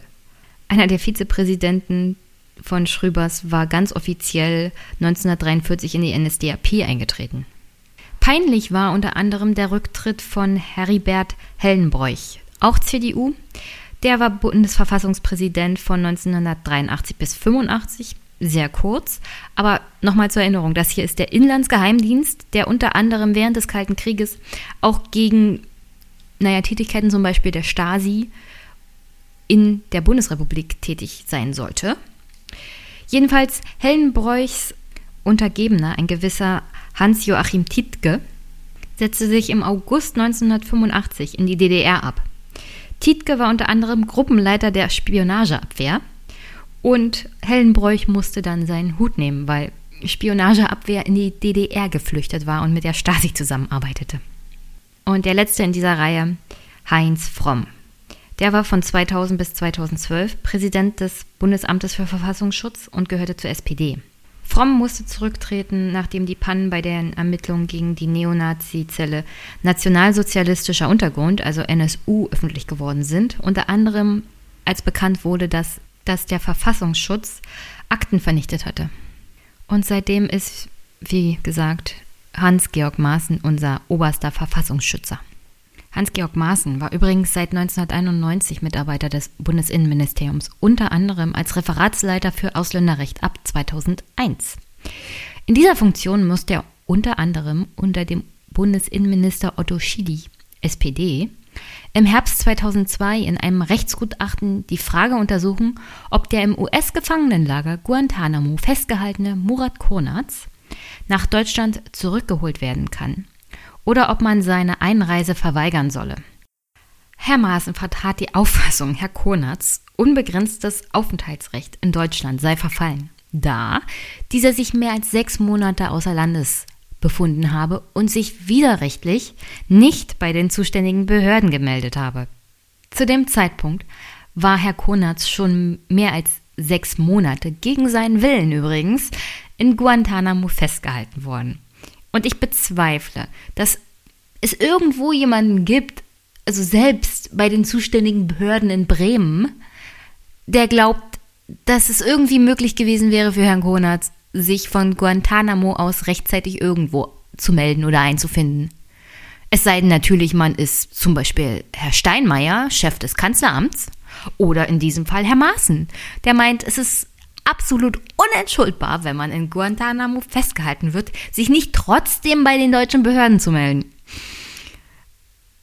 Also, ich bin ja auch ein Verfechter von Recht und Ordnung und dass man sich auch an die entsprechenden Vorgaben einer Verwaltung hält. Aber selbst ich weiß ganz genau, dass es unmöglich ist, von Guantanamo aus irgendetwas zu tun. Vor allem, weil man da nicht freiwillig ist. Und trotz dieser Ausfälle, unter anderem wurde er ja auch während des NSU-Untersuchungsausschusses vorgeladen, da musste er sich auch zu der Einschätzung von Herrn Konatz und seinen Erlebnissen erklären. Trotz alledem wurde Herr Maaßen 2012, nachdem es im Bundeskabinett beschlossen worden war, durch den damaligen Bundesinnenminister Hans-Peter Friedrich, CSU, zum neuen Präsidenten des Bundesverfassungsschutzes berufen. So, und zu den Skandalen um Herrn Maaßen. Also ich habe ja schon einiges mit Franziska zu dem Thema Gespräche mit AfD-Vorsitzenden gesagt. Grundsätzlich ist es ja nicht schlecht, wenn sich der oberste Bundesverfassungsschützer trifft und zwar mit dem Parteivorsitzenden. Was schlecht ist, ist, wenn er ihnen Tipps gibt und vor allem dann, wenn es in Richtung geht, naja, ich will ja nicht, dass Ihre Partei beobachtet wird, ich habe ja was für Sie übrig. Erstmal ist das parteiisch, dann ist das eine Art und Weise der Beratung, wie eine Partei, die zum Beispiel vielleicht im Kern schon gegen die freiheitlich-demokratische Grundordnung verstößt, das umgehen kann. Das widerspricht so also dem Kern der Aufgabe des Bundesverfassungsschutzes. Und wenn der oberste Bundesverfassungsschützer dann auch noch Tipps gibt, wie man die Beobachtung, vielleicht das Parteiverbot umgehen kann, dann ist das schon schwer schädlich. Dann ist er die größte Gefahr für die freiheitlich-demokratische Grundordnung überhaupt. Aber Herr Maaßen hat ja nicht nur das auf seinem Kerbholz. Da gab es unter anderem eine Strafanzeige wegen Presseberichterstattung gegenüber der netzpolitik.org-Seite. Damals gab es dann auch unter anderem eine Untersuchung durch den Generalbundesanwalt Harald Range, bei der auch unser jetziger Außenminister Herr Maas kein gutes Bild abgegeben hat. Herr Range musste in den vorzeitigen Ruhestand und Herr Maas wurde Außenminister. Und dieser ganze Skandal ist nicht richtig aufgearbeitet worden. Herr Range wollte das nämlich nicht machen. Der wollte diese Untersuchung gar nicht und wurde angewiesen von Herrn Maas. Und als Dank hat Herr Maas ihn sogar noch aus dem Amt befördert. Was das Ganze aber ist, ist, dass Herr Maaßen eine Strafanzeige gegen Unbekannt angestoßen hat und Ermittlungen wegen Landesverrat gegen die Blogger von netzpolitik.org, was im Großen und Ganzen nichts anderes ist als die Beschneidung und Einschüchterung der Berichterstattung und der Pressearbeit. Und sowohl Herr Maas ist noch im Amt und in einem besseren Amt als vorher, als Justizminister hat er das nämlich alles gemacht, als auch Herr Maaßen ist noch im Amt. Und da frage ich mich, na, wenn das schon zwei Leute sind, die offensichtlich kein Problem damit haben, die Pressefreiheit zu beschneiden oder in irgendeiner Art und Weise hier ein bisschen, hm, guckt mal da nicht so genau hin und veröffentlicht nicht alles und Whistleblower sind so und so die Bösen und das sind die Landesverräter, dann frage ich mich, also, was ist denn das für eine Bundesregierung, bitteschön? Und dann gibt es aktuell noch die Vorkommnisse wegen dem Fall Anis Amri. Das geht ja jetzt alles in der Berichterstattung um seine Äußerungen zu Chemnitz unter. Und das ist hier wirklich ein handfester und wirklicher Skandal, der die Verachtung eigentlich von Herrn Maaßen gegenüber Grundrechten und Grundordnungen unserer Demokratie an den Tag legt. Weil offenkundig hat er an Pressevertreter und an Journalisten Einschüchterungsbriefe schreiben lassen durch seine Anwälte, dass sie doch nicht darüber berichten, dass zum Beispiel in der Umgebung vom Attentäter Anis Amri, der den Anschlag auf den Berliner Weihnachtsmarkt verübt hat, unter anderem auch Vormänner waren des Bundesverfassungsschutzes. Und das wollte Herr Maaßen hier offenbar vertuschen und hat versucht, durch diese Schreiben auch die Presse ein bisschen einzuschüchtern, dass sie doch nicht berichten. Dass es da rechtliche Konsequenzen, gerichtliche Konsequenzen und Strafanzeigen geben könnte. Und da muss man sich schon fragen, wie das nicht das Hauptthema sein kann. Wie kann die Presse das einfach, also es gab ja die Berichterstattung, aber das sollte doch im Rahmen von Chemnitz auch Hauptthema sein, dass der oberste Verfassungsschützer offensichtlich nichts übrig hat für die freie Presse. Und dann wird da nämlich auch ein Schuh draus, wenn er sagt, dieses Video, naja, das ist ja Fake News und die Medien berichten so und so falsch. Herr Maaßen hat offensichtlich Probleme mit freier Presse und Medienberichterstattung generell. Und dann kommen wir zu dem Punkt, der wirklich ganz schlimm ist. Nämlich, dann sind wir wieder bei dem Judo der AfD. Wenn der oberste Verfassungsschützer, wenn der Bundesinnenminister, der Bundeskanzlerin widersprechen und sagen, naja, das ist alles Fake News. Und die Bundeskanzlerin da sagt, naja, dieses, das hat mir der Verfassungsschutz nie gesagt, dann haben wir hier zwei Institutionen, die sich widersprechen. Auf der einen Seite die Bundeskanzlerin, die Regierung, die sich inhaltlich ja auch nicht einig sind, weil wir haben da einen Innenminister, der widerspricht ja auch.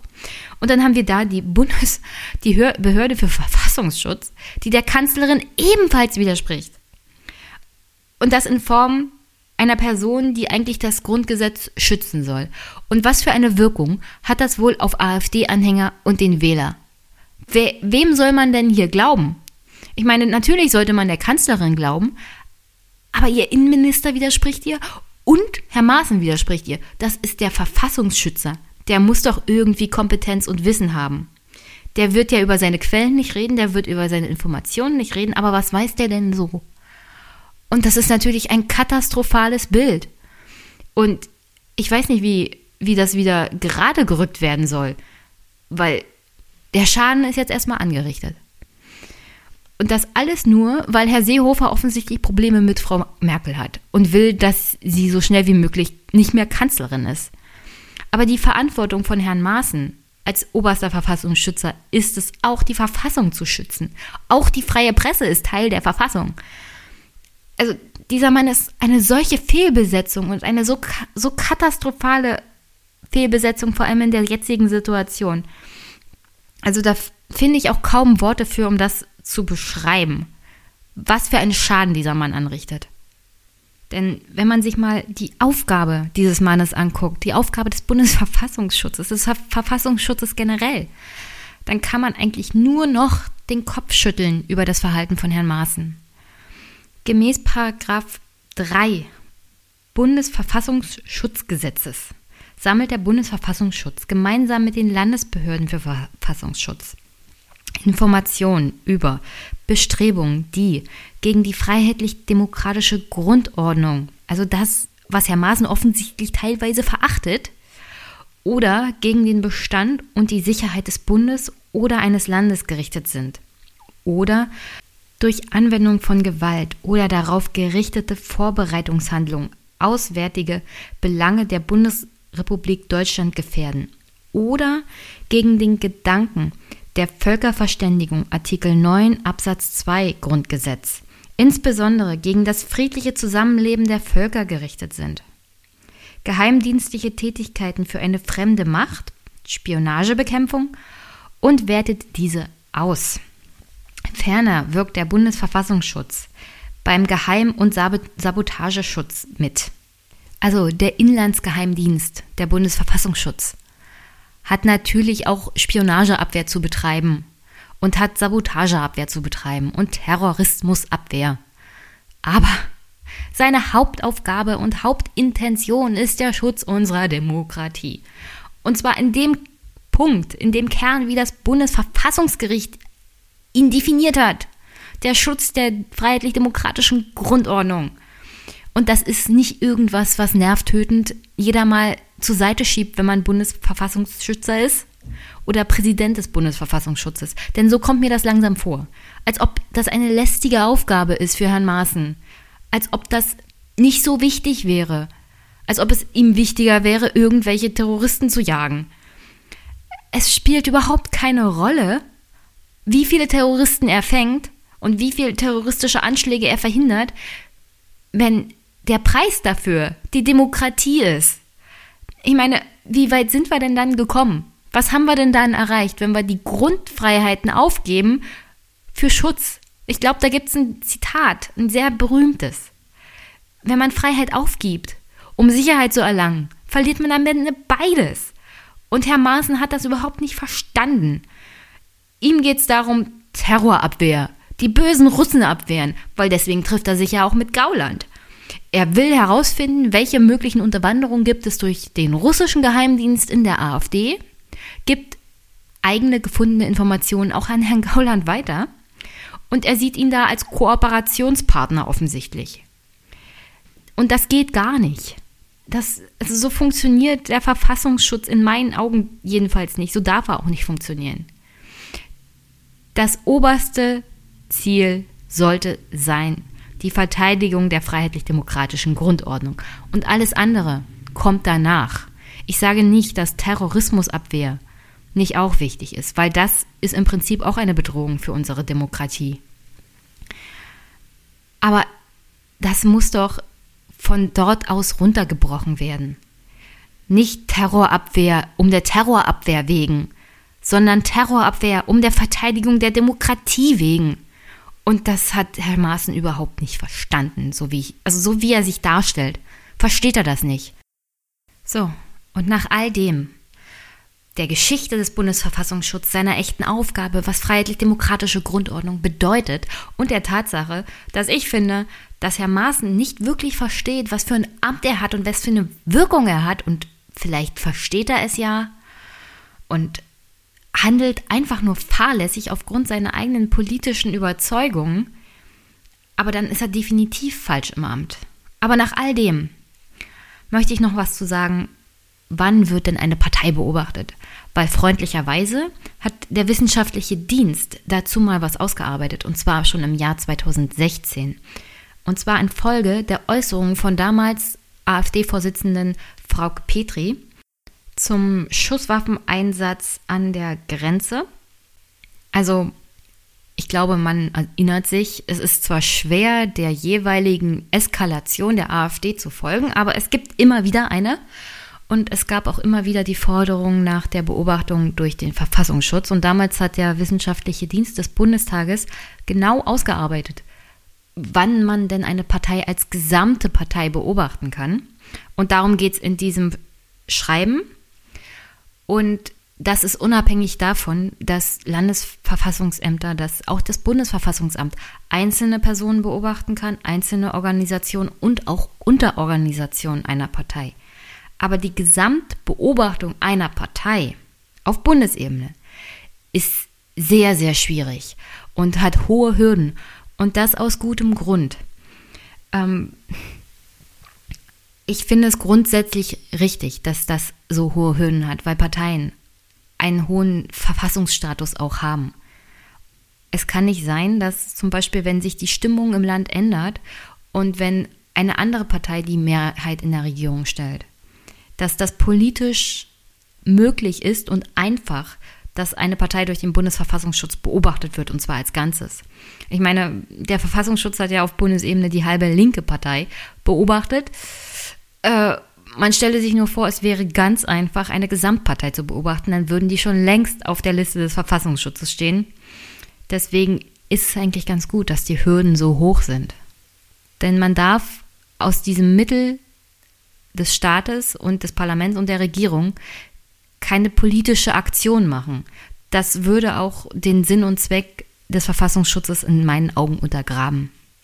Allgemein bewegt sich die Beobachtung von Parteien durch den Verfassungsschutz im Spannungsfeld zwischen den Rechten der Parteien aus dem Artikel 21 Absatz 1 Satz 2 Grundgesetz einerseits und den zu schützenden Rechtsgütern der freiheitlich-demokratischen Grundordnung andererseits. Also die Tatsache, dass Parteien Verfassungsstatus haben, eine besondere Stellung auch in unserer Demokratie. Sie gehören ja im Großen und Ganzen auch zur freiheitlich-demokratischen Grundordnung das Mehrparteiensystem gehört auch dazu, macht es schwer, für den Bundesverfassungsschutz auch allgemein eine Beobachtung einer Gesamtpartei überhaupt in Erwägung zu ziehen, weil Parteien halt einen besonderen Status auch in unserem Grundgesetz haben. Das heißt aber nicht, dass sie absolute Narrenfreiheit genießen, ganz im Gegenteil. Denn in unserer streitbaren Demokratie sind die Parteien genauso angehalten, die freiheitlich-demokratische Grundordnung anzuerkennen und zu verteidigen, genauso wie alle anderen demokratischen Institutionen. In diesem Sinne ist die Beobachtung von Parteien durch den Verfassungsschutz nicht von vornherein unvereinbar mit den Rechten der Parteien. Und es gibt sozusagen auch ein Privileg der Parteien. Denn die einzigsten, die eine Partei verbieten können, sind die Richter des Bundesverfassungsgerichts. Also zum Beispiel, der Bundesverfassungsschutz kann feststellen, dass ein Verein oder eine Organisation verfassungswidrig ist. Und dann kann zum Beispiel der Innenminister sie verbieten. Dagegen kann man natürlich gerichtlich vorgehen. Aber im Fall der Parteien ist der rechtliche Weg anders. Niemand kann Parteien verbieten, außer das Bundesverfassungsgericht, was zwangsweise notwendig macht, dass bevor man zum Bundesverfassungsgericht geht und einen Antrag stellt, dass eine Partei verboten wird, zum Beispiel wegen Verfassungswidrigkeit, muss erstmal genug Material und Informationen gesammelt werden, die das belegen weil man geht vor Gericht und man muss das beweisen. Und in diesem Fall heißt es also, die Beobachtung der Parteien ist der erste Schritt Richtung Parteienverbot oder vielleicht auch feststellen, dass eine Partei nicht verfassungswidrig ist. Kommt eher selten vor, aber theoretisch. Ähm, und deswegen ist, ist das eben anders als bei anderen Organisationen und Vereinen, weil in diesem Fall das eine Vorbereitung ist auch für das Bundesverfassungsgericht weil die ja nicht selber ermitteln, sondern wenn zum Beispiel die Bundesregierung, das Parlament oder sonst jemand beantragen, dass eine Partei verboten wird, muss die Information schon wasserdicht da sein, dass es eine verfassungswidrige Vereinigung ist. Weil ansonsten passiert das, was mit der NPD passiert ist. Und man macht sich absolut lächerlich und man gibt einer verfassungswidrigen, einer verfassungsfeindlichen Partei nur noch mehr Material. Und ein anderes Problem der Beobachtung, der offiziellen Beobachtung einer Gesamtpartei ist auch, dass diese Beobachtungsmaßnahme des Verfassungsschutzes schon die Rechte der Parteien betreffen, sich frei, das heißt unabhängig von staatlichen Einflüssen oder Überwachungen betätigen zu können. Also allein schon die Tatsache, dass man beobachtet wird, könnte zum Beispiel negative Auswirkungen für eine Partei haben. Und das unabhängig von der AfD ist halt ein Eingriff auch in die freie Entscheidung eines Wählers. Und das war eigentlich so von den Vätern und Müttern des Grundgesetzes, glaube ich, nicht gedacht, dass der Verfassungsschutz einfach so jeden, den sie wollen, komplett beobachten können, sondern dass das gut überlegt und vorbereitet ist und dass da wirklich konkrete Anhaltspunkte sind. Und wenn man sich fragt, ob eine grundsätzliche Zulässigkeit einer Beobachtungstätigkeit durch den Bundesverfassungsschutz gegeben ist, dann muss man sich die allgemeinen Beobachtungsvoraussetzungen angucken, nach 3 und 4 Bundesverfassungsschutzgesetz, wonach tatsächliche Anhaltspunkte für Bestrebungen gegen die freiheitlich-demokratische Grundordnung vorliegen müssen. Nur dann, und wirklich nur dann, ist es überhaupt zulässig, irgendwelche Beobachtungsmaßnahmen vorzunehmen bei einer Partei. So, und in diesem Fall diese Voraussetzungen müssen auch bei den Landesverfassungsschutzämtern erfüllt sein. Also auch die Landesverfassungsschutzämter sind an dieses Bundesverfassungsschutzgesetz gebunden und die Voraussetzung, grundsätzlich zulässige Beobachtungsmaßnahmen durchzuführen, egal in welcher Form. Auch schon die allgemeine offene Beobachtung muss diese Voraussetzungen erfüllen, auch auf Landesebene. Aber warum ist das so?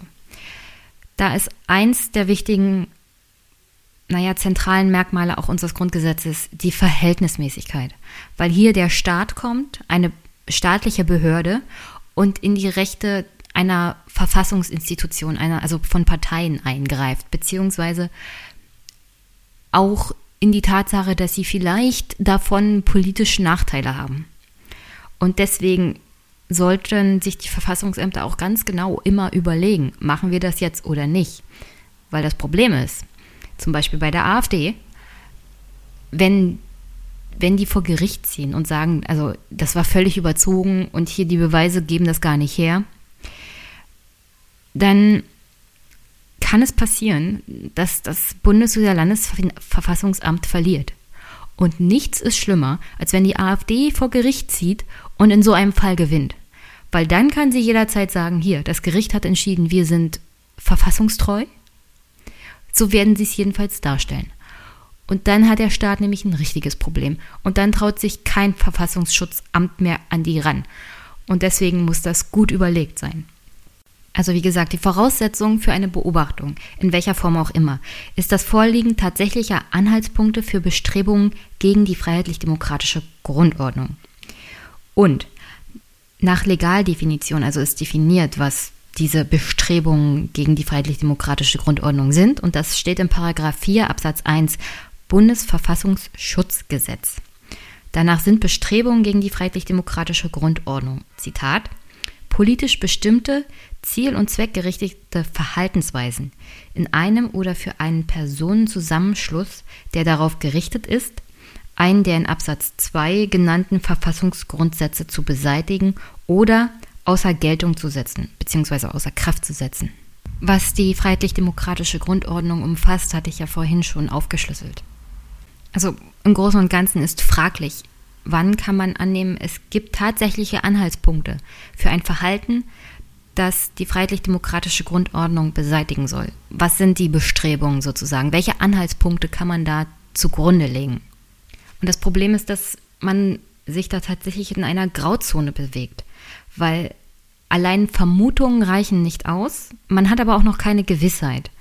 Das heißt, mm, es ist so ein Zwischending. Für den Verfassungsschutz, für die Landesverfassungsschutzämter, sie haben tatsächlich eine Vermutung, die aber schon unterlegt sein muss, die aber noch nicht genau bewiesen ist, weil dann würde der Job ja ziemlich einfach sein. Also es ist ein Ding zwischen Vermutung und Gewissheit. Und in dem Raum bewegt man sich rechtlich.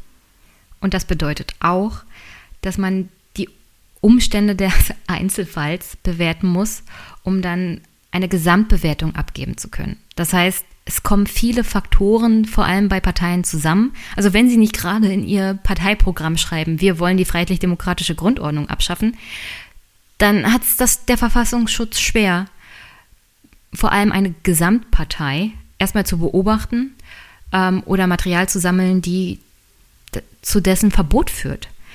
Und deswegen ist das wirklich, also auch für den Verfassungsschutz, nicht so einfach. Ich glaube, wenn es einfach wäre, hätten sie die Linkspartei tatsächlich schon längst unter Gesamtbeobachtung gestellt und nicht nur einzelne Mitglieder oder einzelne Unterorganisationen. Was nicht heißt, dass ich nicht glaube, dass auch linke Organisationen Extremisten sein können und gegen die freiheitlich-demokratische Grundordnung kämpfen wollen, weil, wie gesagt, auch da gibt es Bestrebungen. Also blauäugig muss man da nicht sein. Bei der Bewertung des jeweiligen Falls werden unter anderem herangezogen Programme des Personenzusammenschlusses, also beziehungsweise der Partei oder des Vereins, mündliche und schriftliche Äußerungen, tatsächliche Handlungen, Beiträge in Publikationen der Personenzusammenschlüsse selbst also Parteizeitungen zum Beispiel, äh, Verlinkungen auf der Homepage. Ich würde sagen, mittlerweile sollte man da auch Verlinkungen bei Social Medias dazu nehmen. Und um dann zu bewerten, ob eine Verfassungsfeindlichkeit oder eine Untergrabung der freiheitlich-demokratischen Grundordnung vorliegt, muss man unter anderem berücksichtigen, ob konkrete und in gewissem Umfang verdichtete Umstände als Tatbestand Basis für den Verdacht vorliegen. Also gibt es wirklich Konkretes, Handfestes? Zum Beispiel gibt es Treffen der AfD-Spitze unter anderem mit der identitären Bewegung, die ja schon vom Verfassungsschutz beobachtet wird.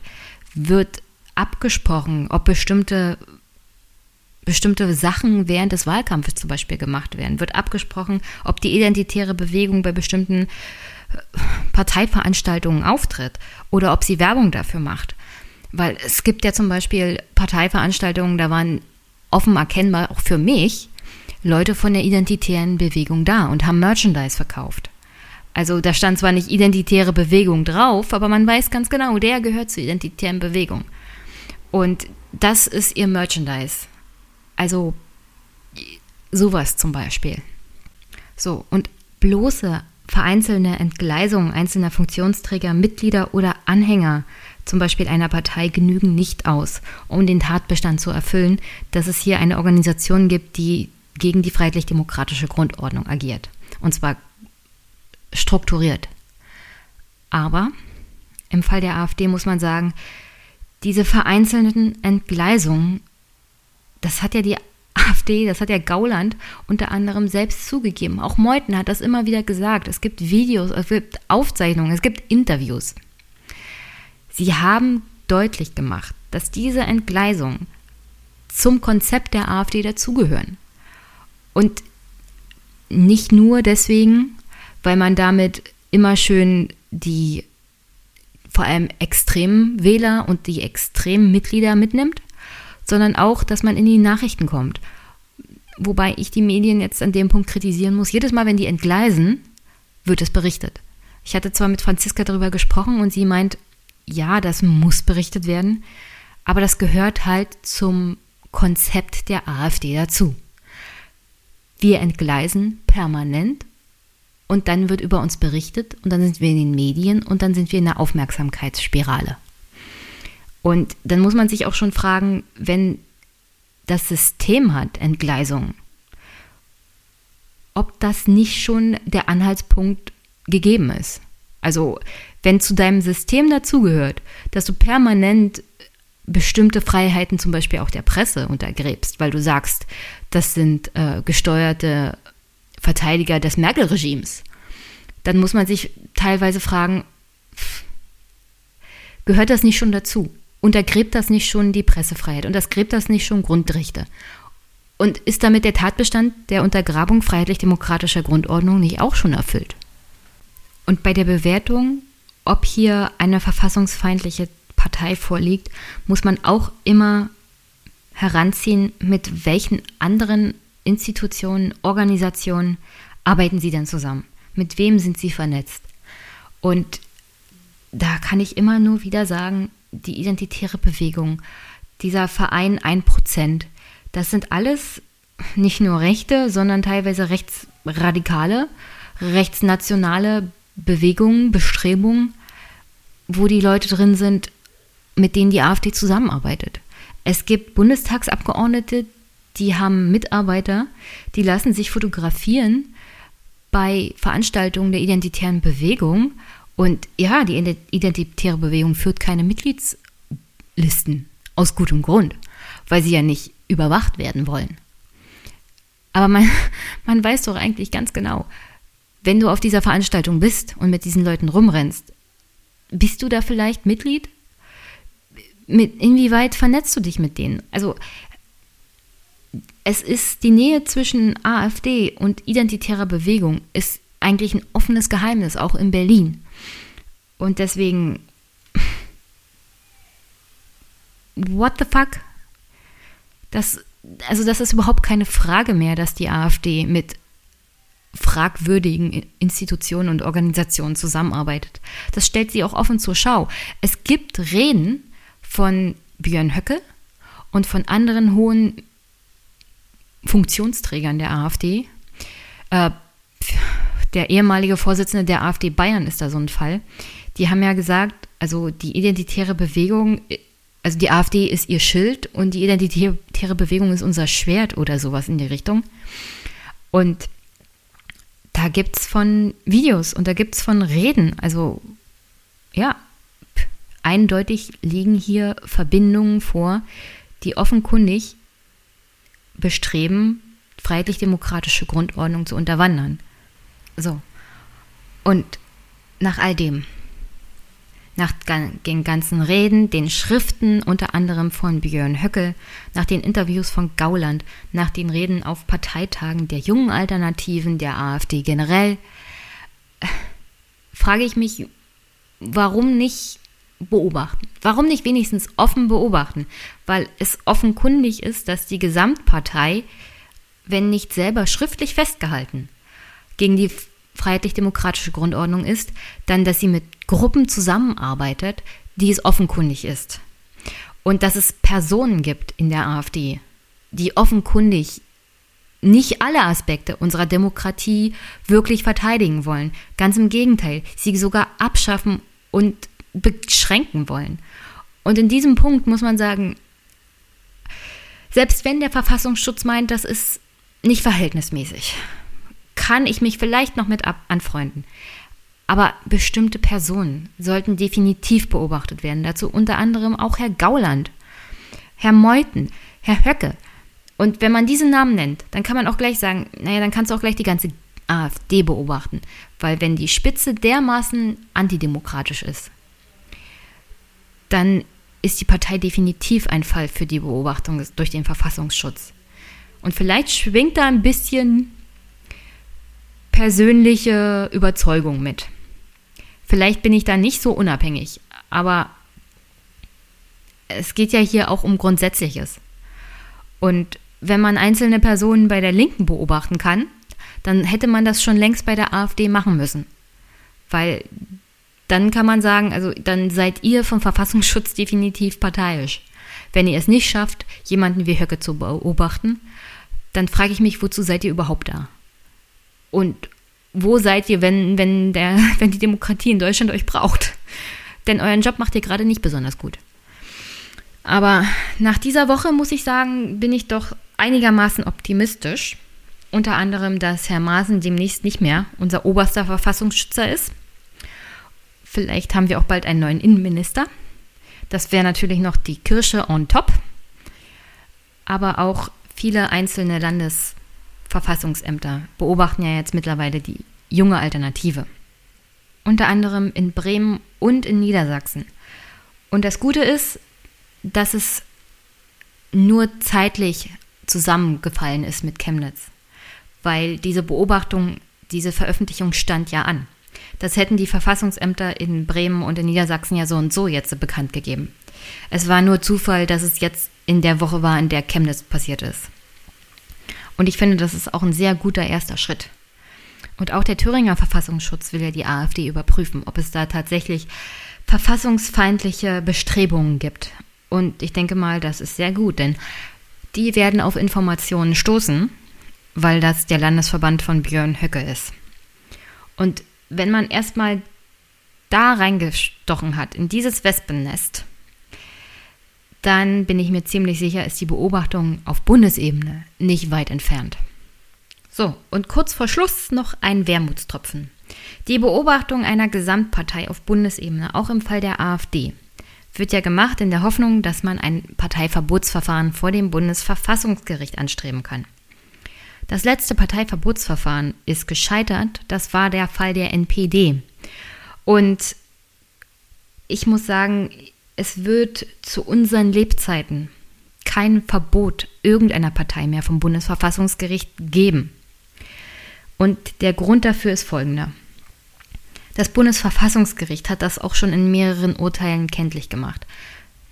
Selbst also dieses NPD-Verbot, das zweite Verfahren, ist ja kenntlich gemacht worden, dass die Partei nicht verboten wird, weil nicht nur die Vernetzung mit diesen ganzen V-Leuten war ja im ersten Prozess das Problem. Im zweiten Prozess haben sie gesagt, also diese Partei hat überhaupt keine Chance, in unserem Land irgendeine mehrheitliche, also irgendeine Mehrheit zu bekommen, die dazu führt, dass man tatsächlich die demokratische Grundordnung ändern könnte, was ja ihr Ziel war.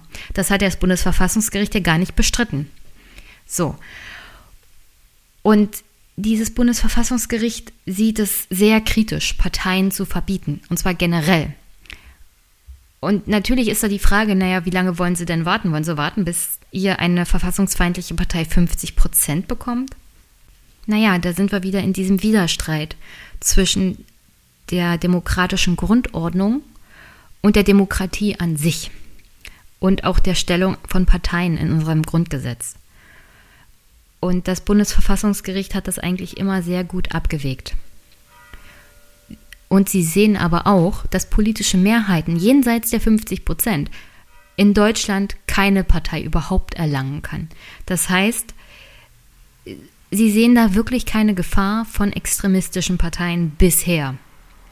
Es kann gut sein, dass sich das irgendwann wieder ändert. Es kann gut sein, dass mittlerweile beim Bundesverfassungsgericht da jetzt auch wieder andere Meinungen vorherrschen. Während ich studiert habe und mein Abschlussthema unter anderem war auch das Bundesverfassungsgericht, konnte ich aber zwischen den Zeilen auch der verschiedenen Urteile lesen, dass das Bundesverfassungsgericht sehr, sehr überzeugt von der Standhaftigkeit unserer Demokratie allgemein ist. Vielleicht machen wir uns zu viele Sorgen. Vielleicht haben wir zu viel Angst. Und Angst führt immer in die falsche Richtung, egal wo man politisch steht. Das Bundesverfassungsgericht hat nicht so viel Angst um unsere Demokratie. Sie sehen sie eigentlich ziemlich gefestigt. Und ich finde, das ist auch ein positives Signal. Wenn das Bundesverfassungsgericht sich wirklich Sorgen machen würde, dann würde es das auch ausdrücken. Und dann würde man das auch erkennen. Und solange das das Bundesverfassungsgericht nicht tut, bin ich mir auch ziemlich sicher, dass keine größere Gefahr für unsere Demokratie droht. Auch da vielleicht ein wenig naiv, ein wenig hoffnungsvoll. Aber wie gesagt, wenn wir uns zu viele Sorgen machen, zu viel Angst haben, zu viel Regression umsetzen, dann kann die Stimmung auch ganz anders kippen. Und das will ich natürlich auch nicht. Also Demokratie ist schon sehr fest, sehr standfest nach über 70 Jahren. Vielleicht sollten wir einfach mal darauf vertrauen, dass das Grundgesetz das schon ganz gut regelt und dass die Institutionen allgemein unsere Demokratie gut schützen. Es gibt immer immer Aspekte, die man kritisieren kann, die man verbessern kann. Und Herr Maaßen ist definitiv eine Person, die ausgewechselt werden sollte. Aber die Grundfesten der Demokratie, die sind nicht so leicht zu erschüttern. Also habt nicht so viel Angst. Habt Mut, bringt euch ein, das hilft der Demokratie so und so viel mehr als alles andere. Vor allem kommunalpolitisch, das sage ich immer wieder gerne, weil nächstes Jahr sind Kommunalwahlen und die AfD wird da viele Leute aufstellen. Und wenn ihr nicht für eine Partei antreten wollt, dann tretet, wenn ihr zum Beispiel in einer freiwilligen Feuerwehr seid, in einem Sportverein, die Leute werden mit Handkuss sofort gewählt, weil jeder sie kennt, tretet an und beteiligt euch in der Gemeinde- oder Stadtverordnetenversammlung. Und ja, versucht eure Heimat ein bisschen besser zu machen.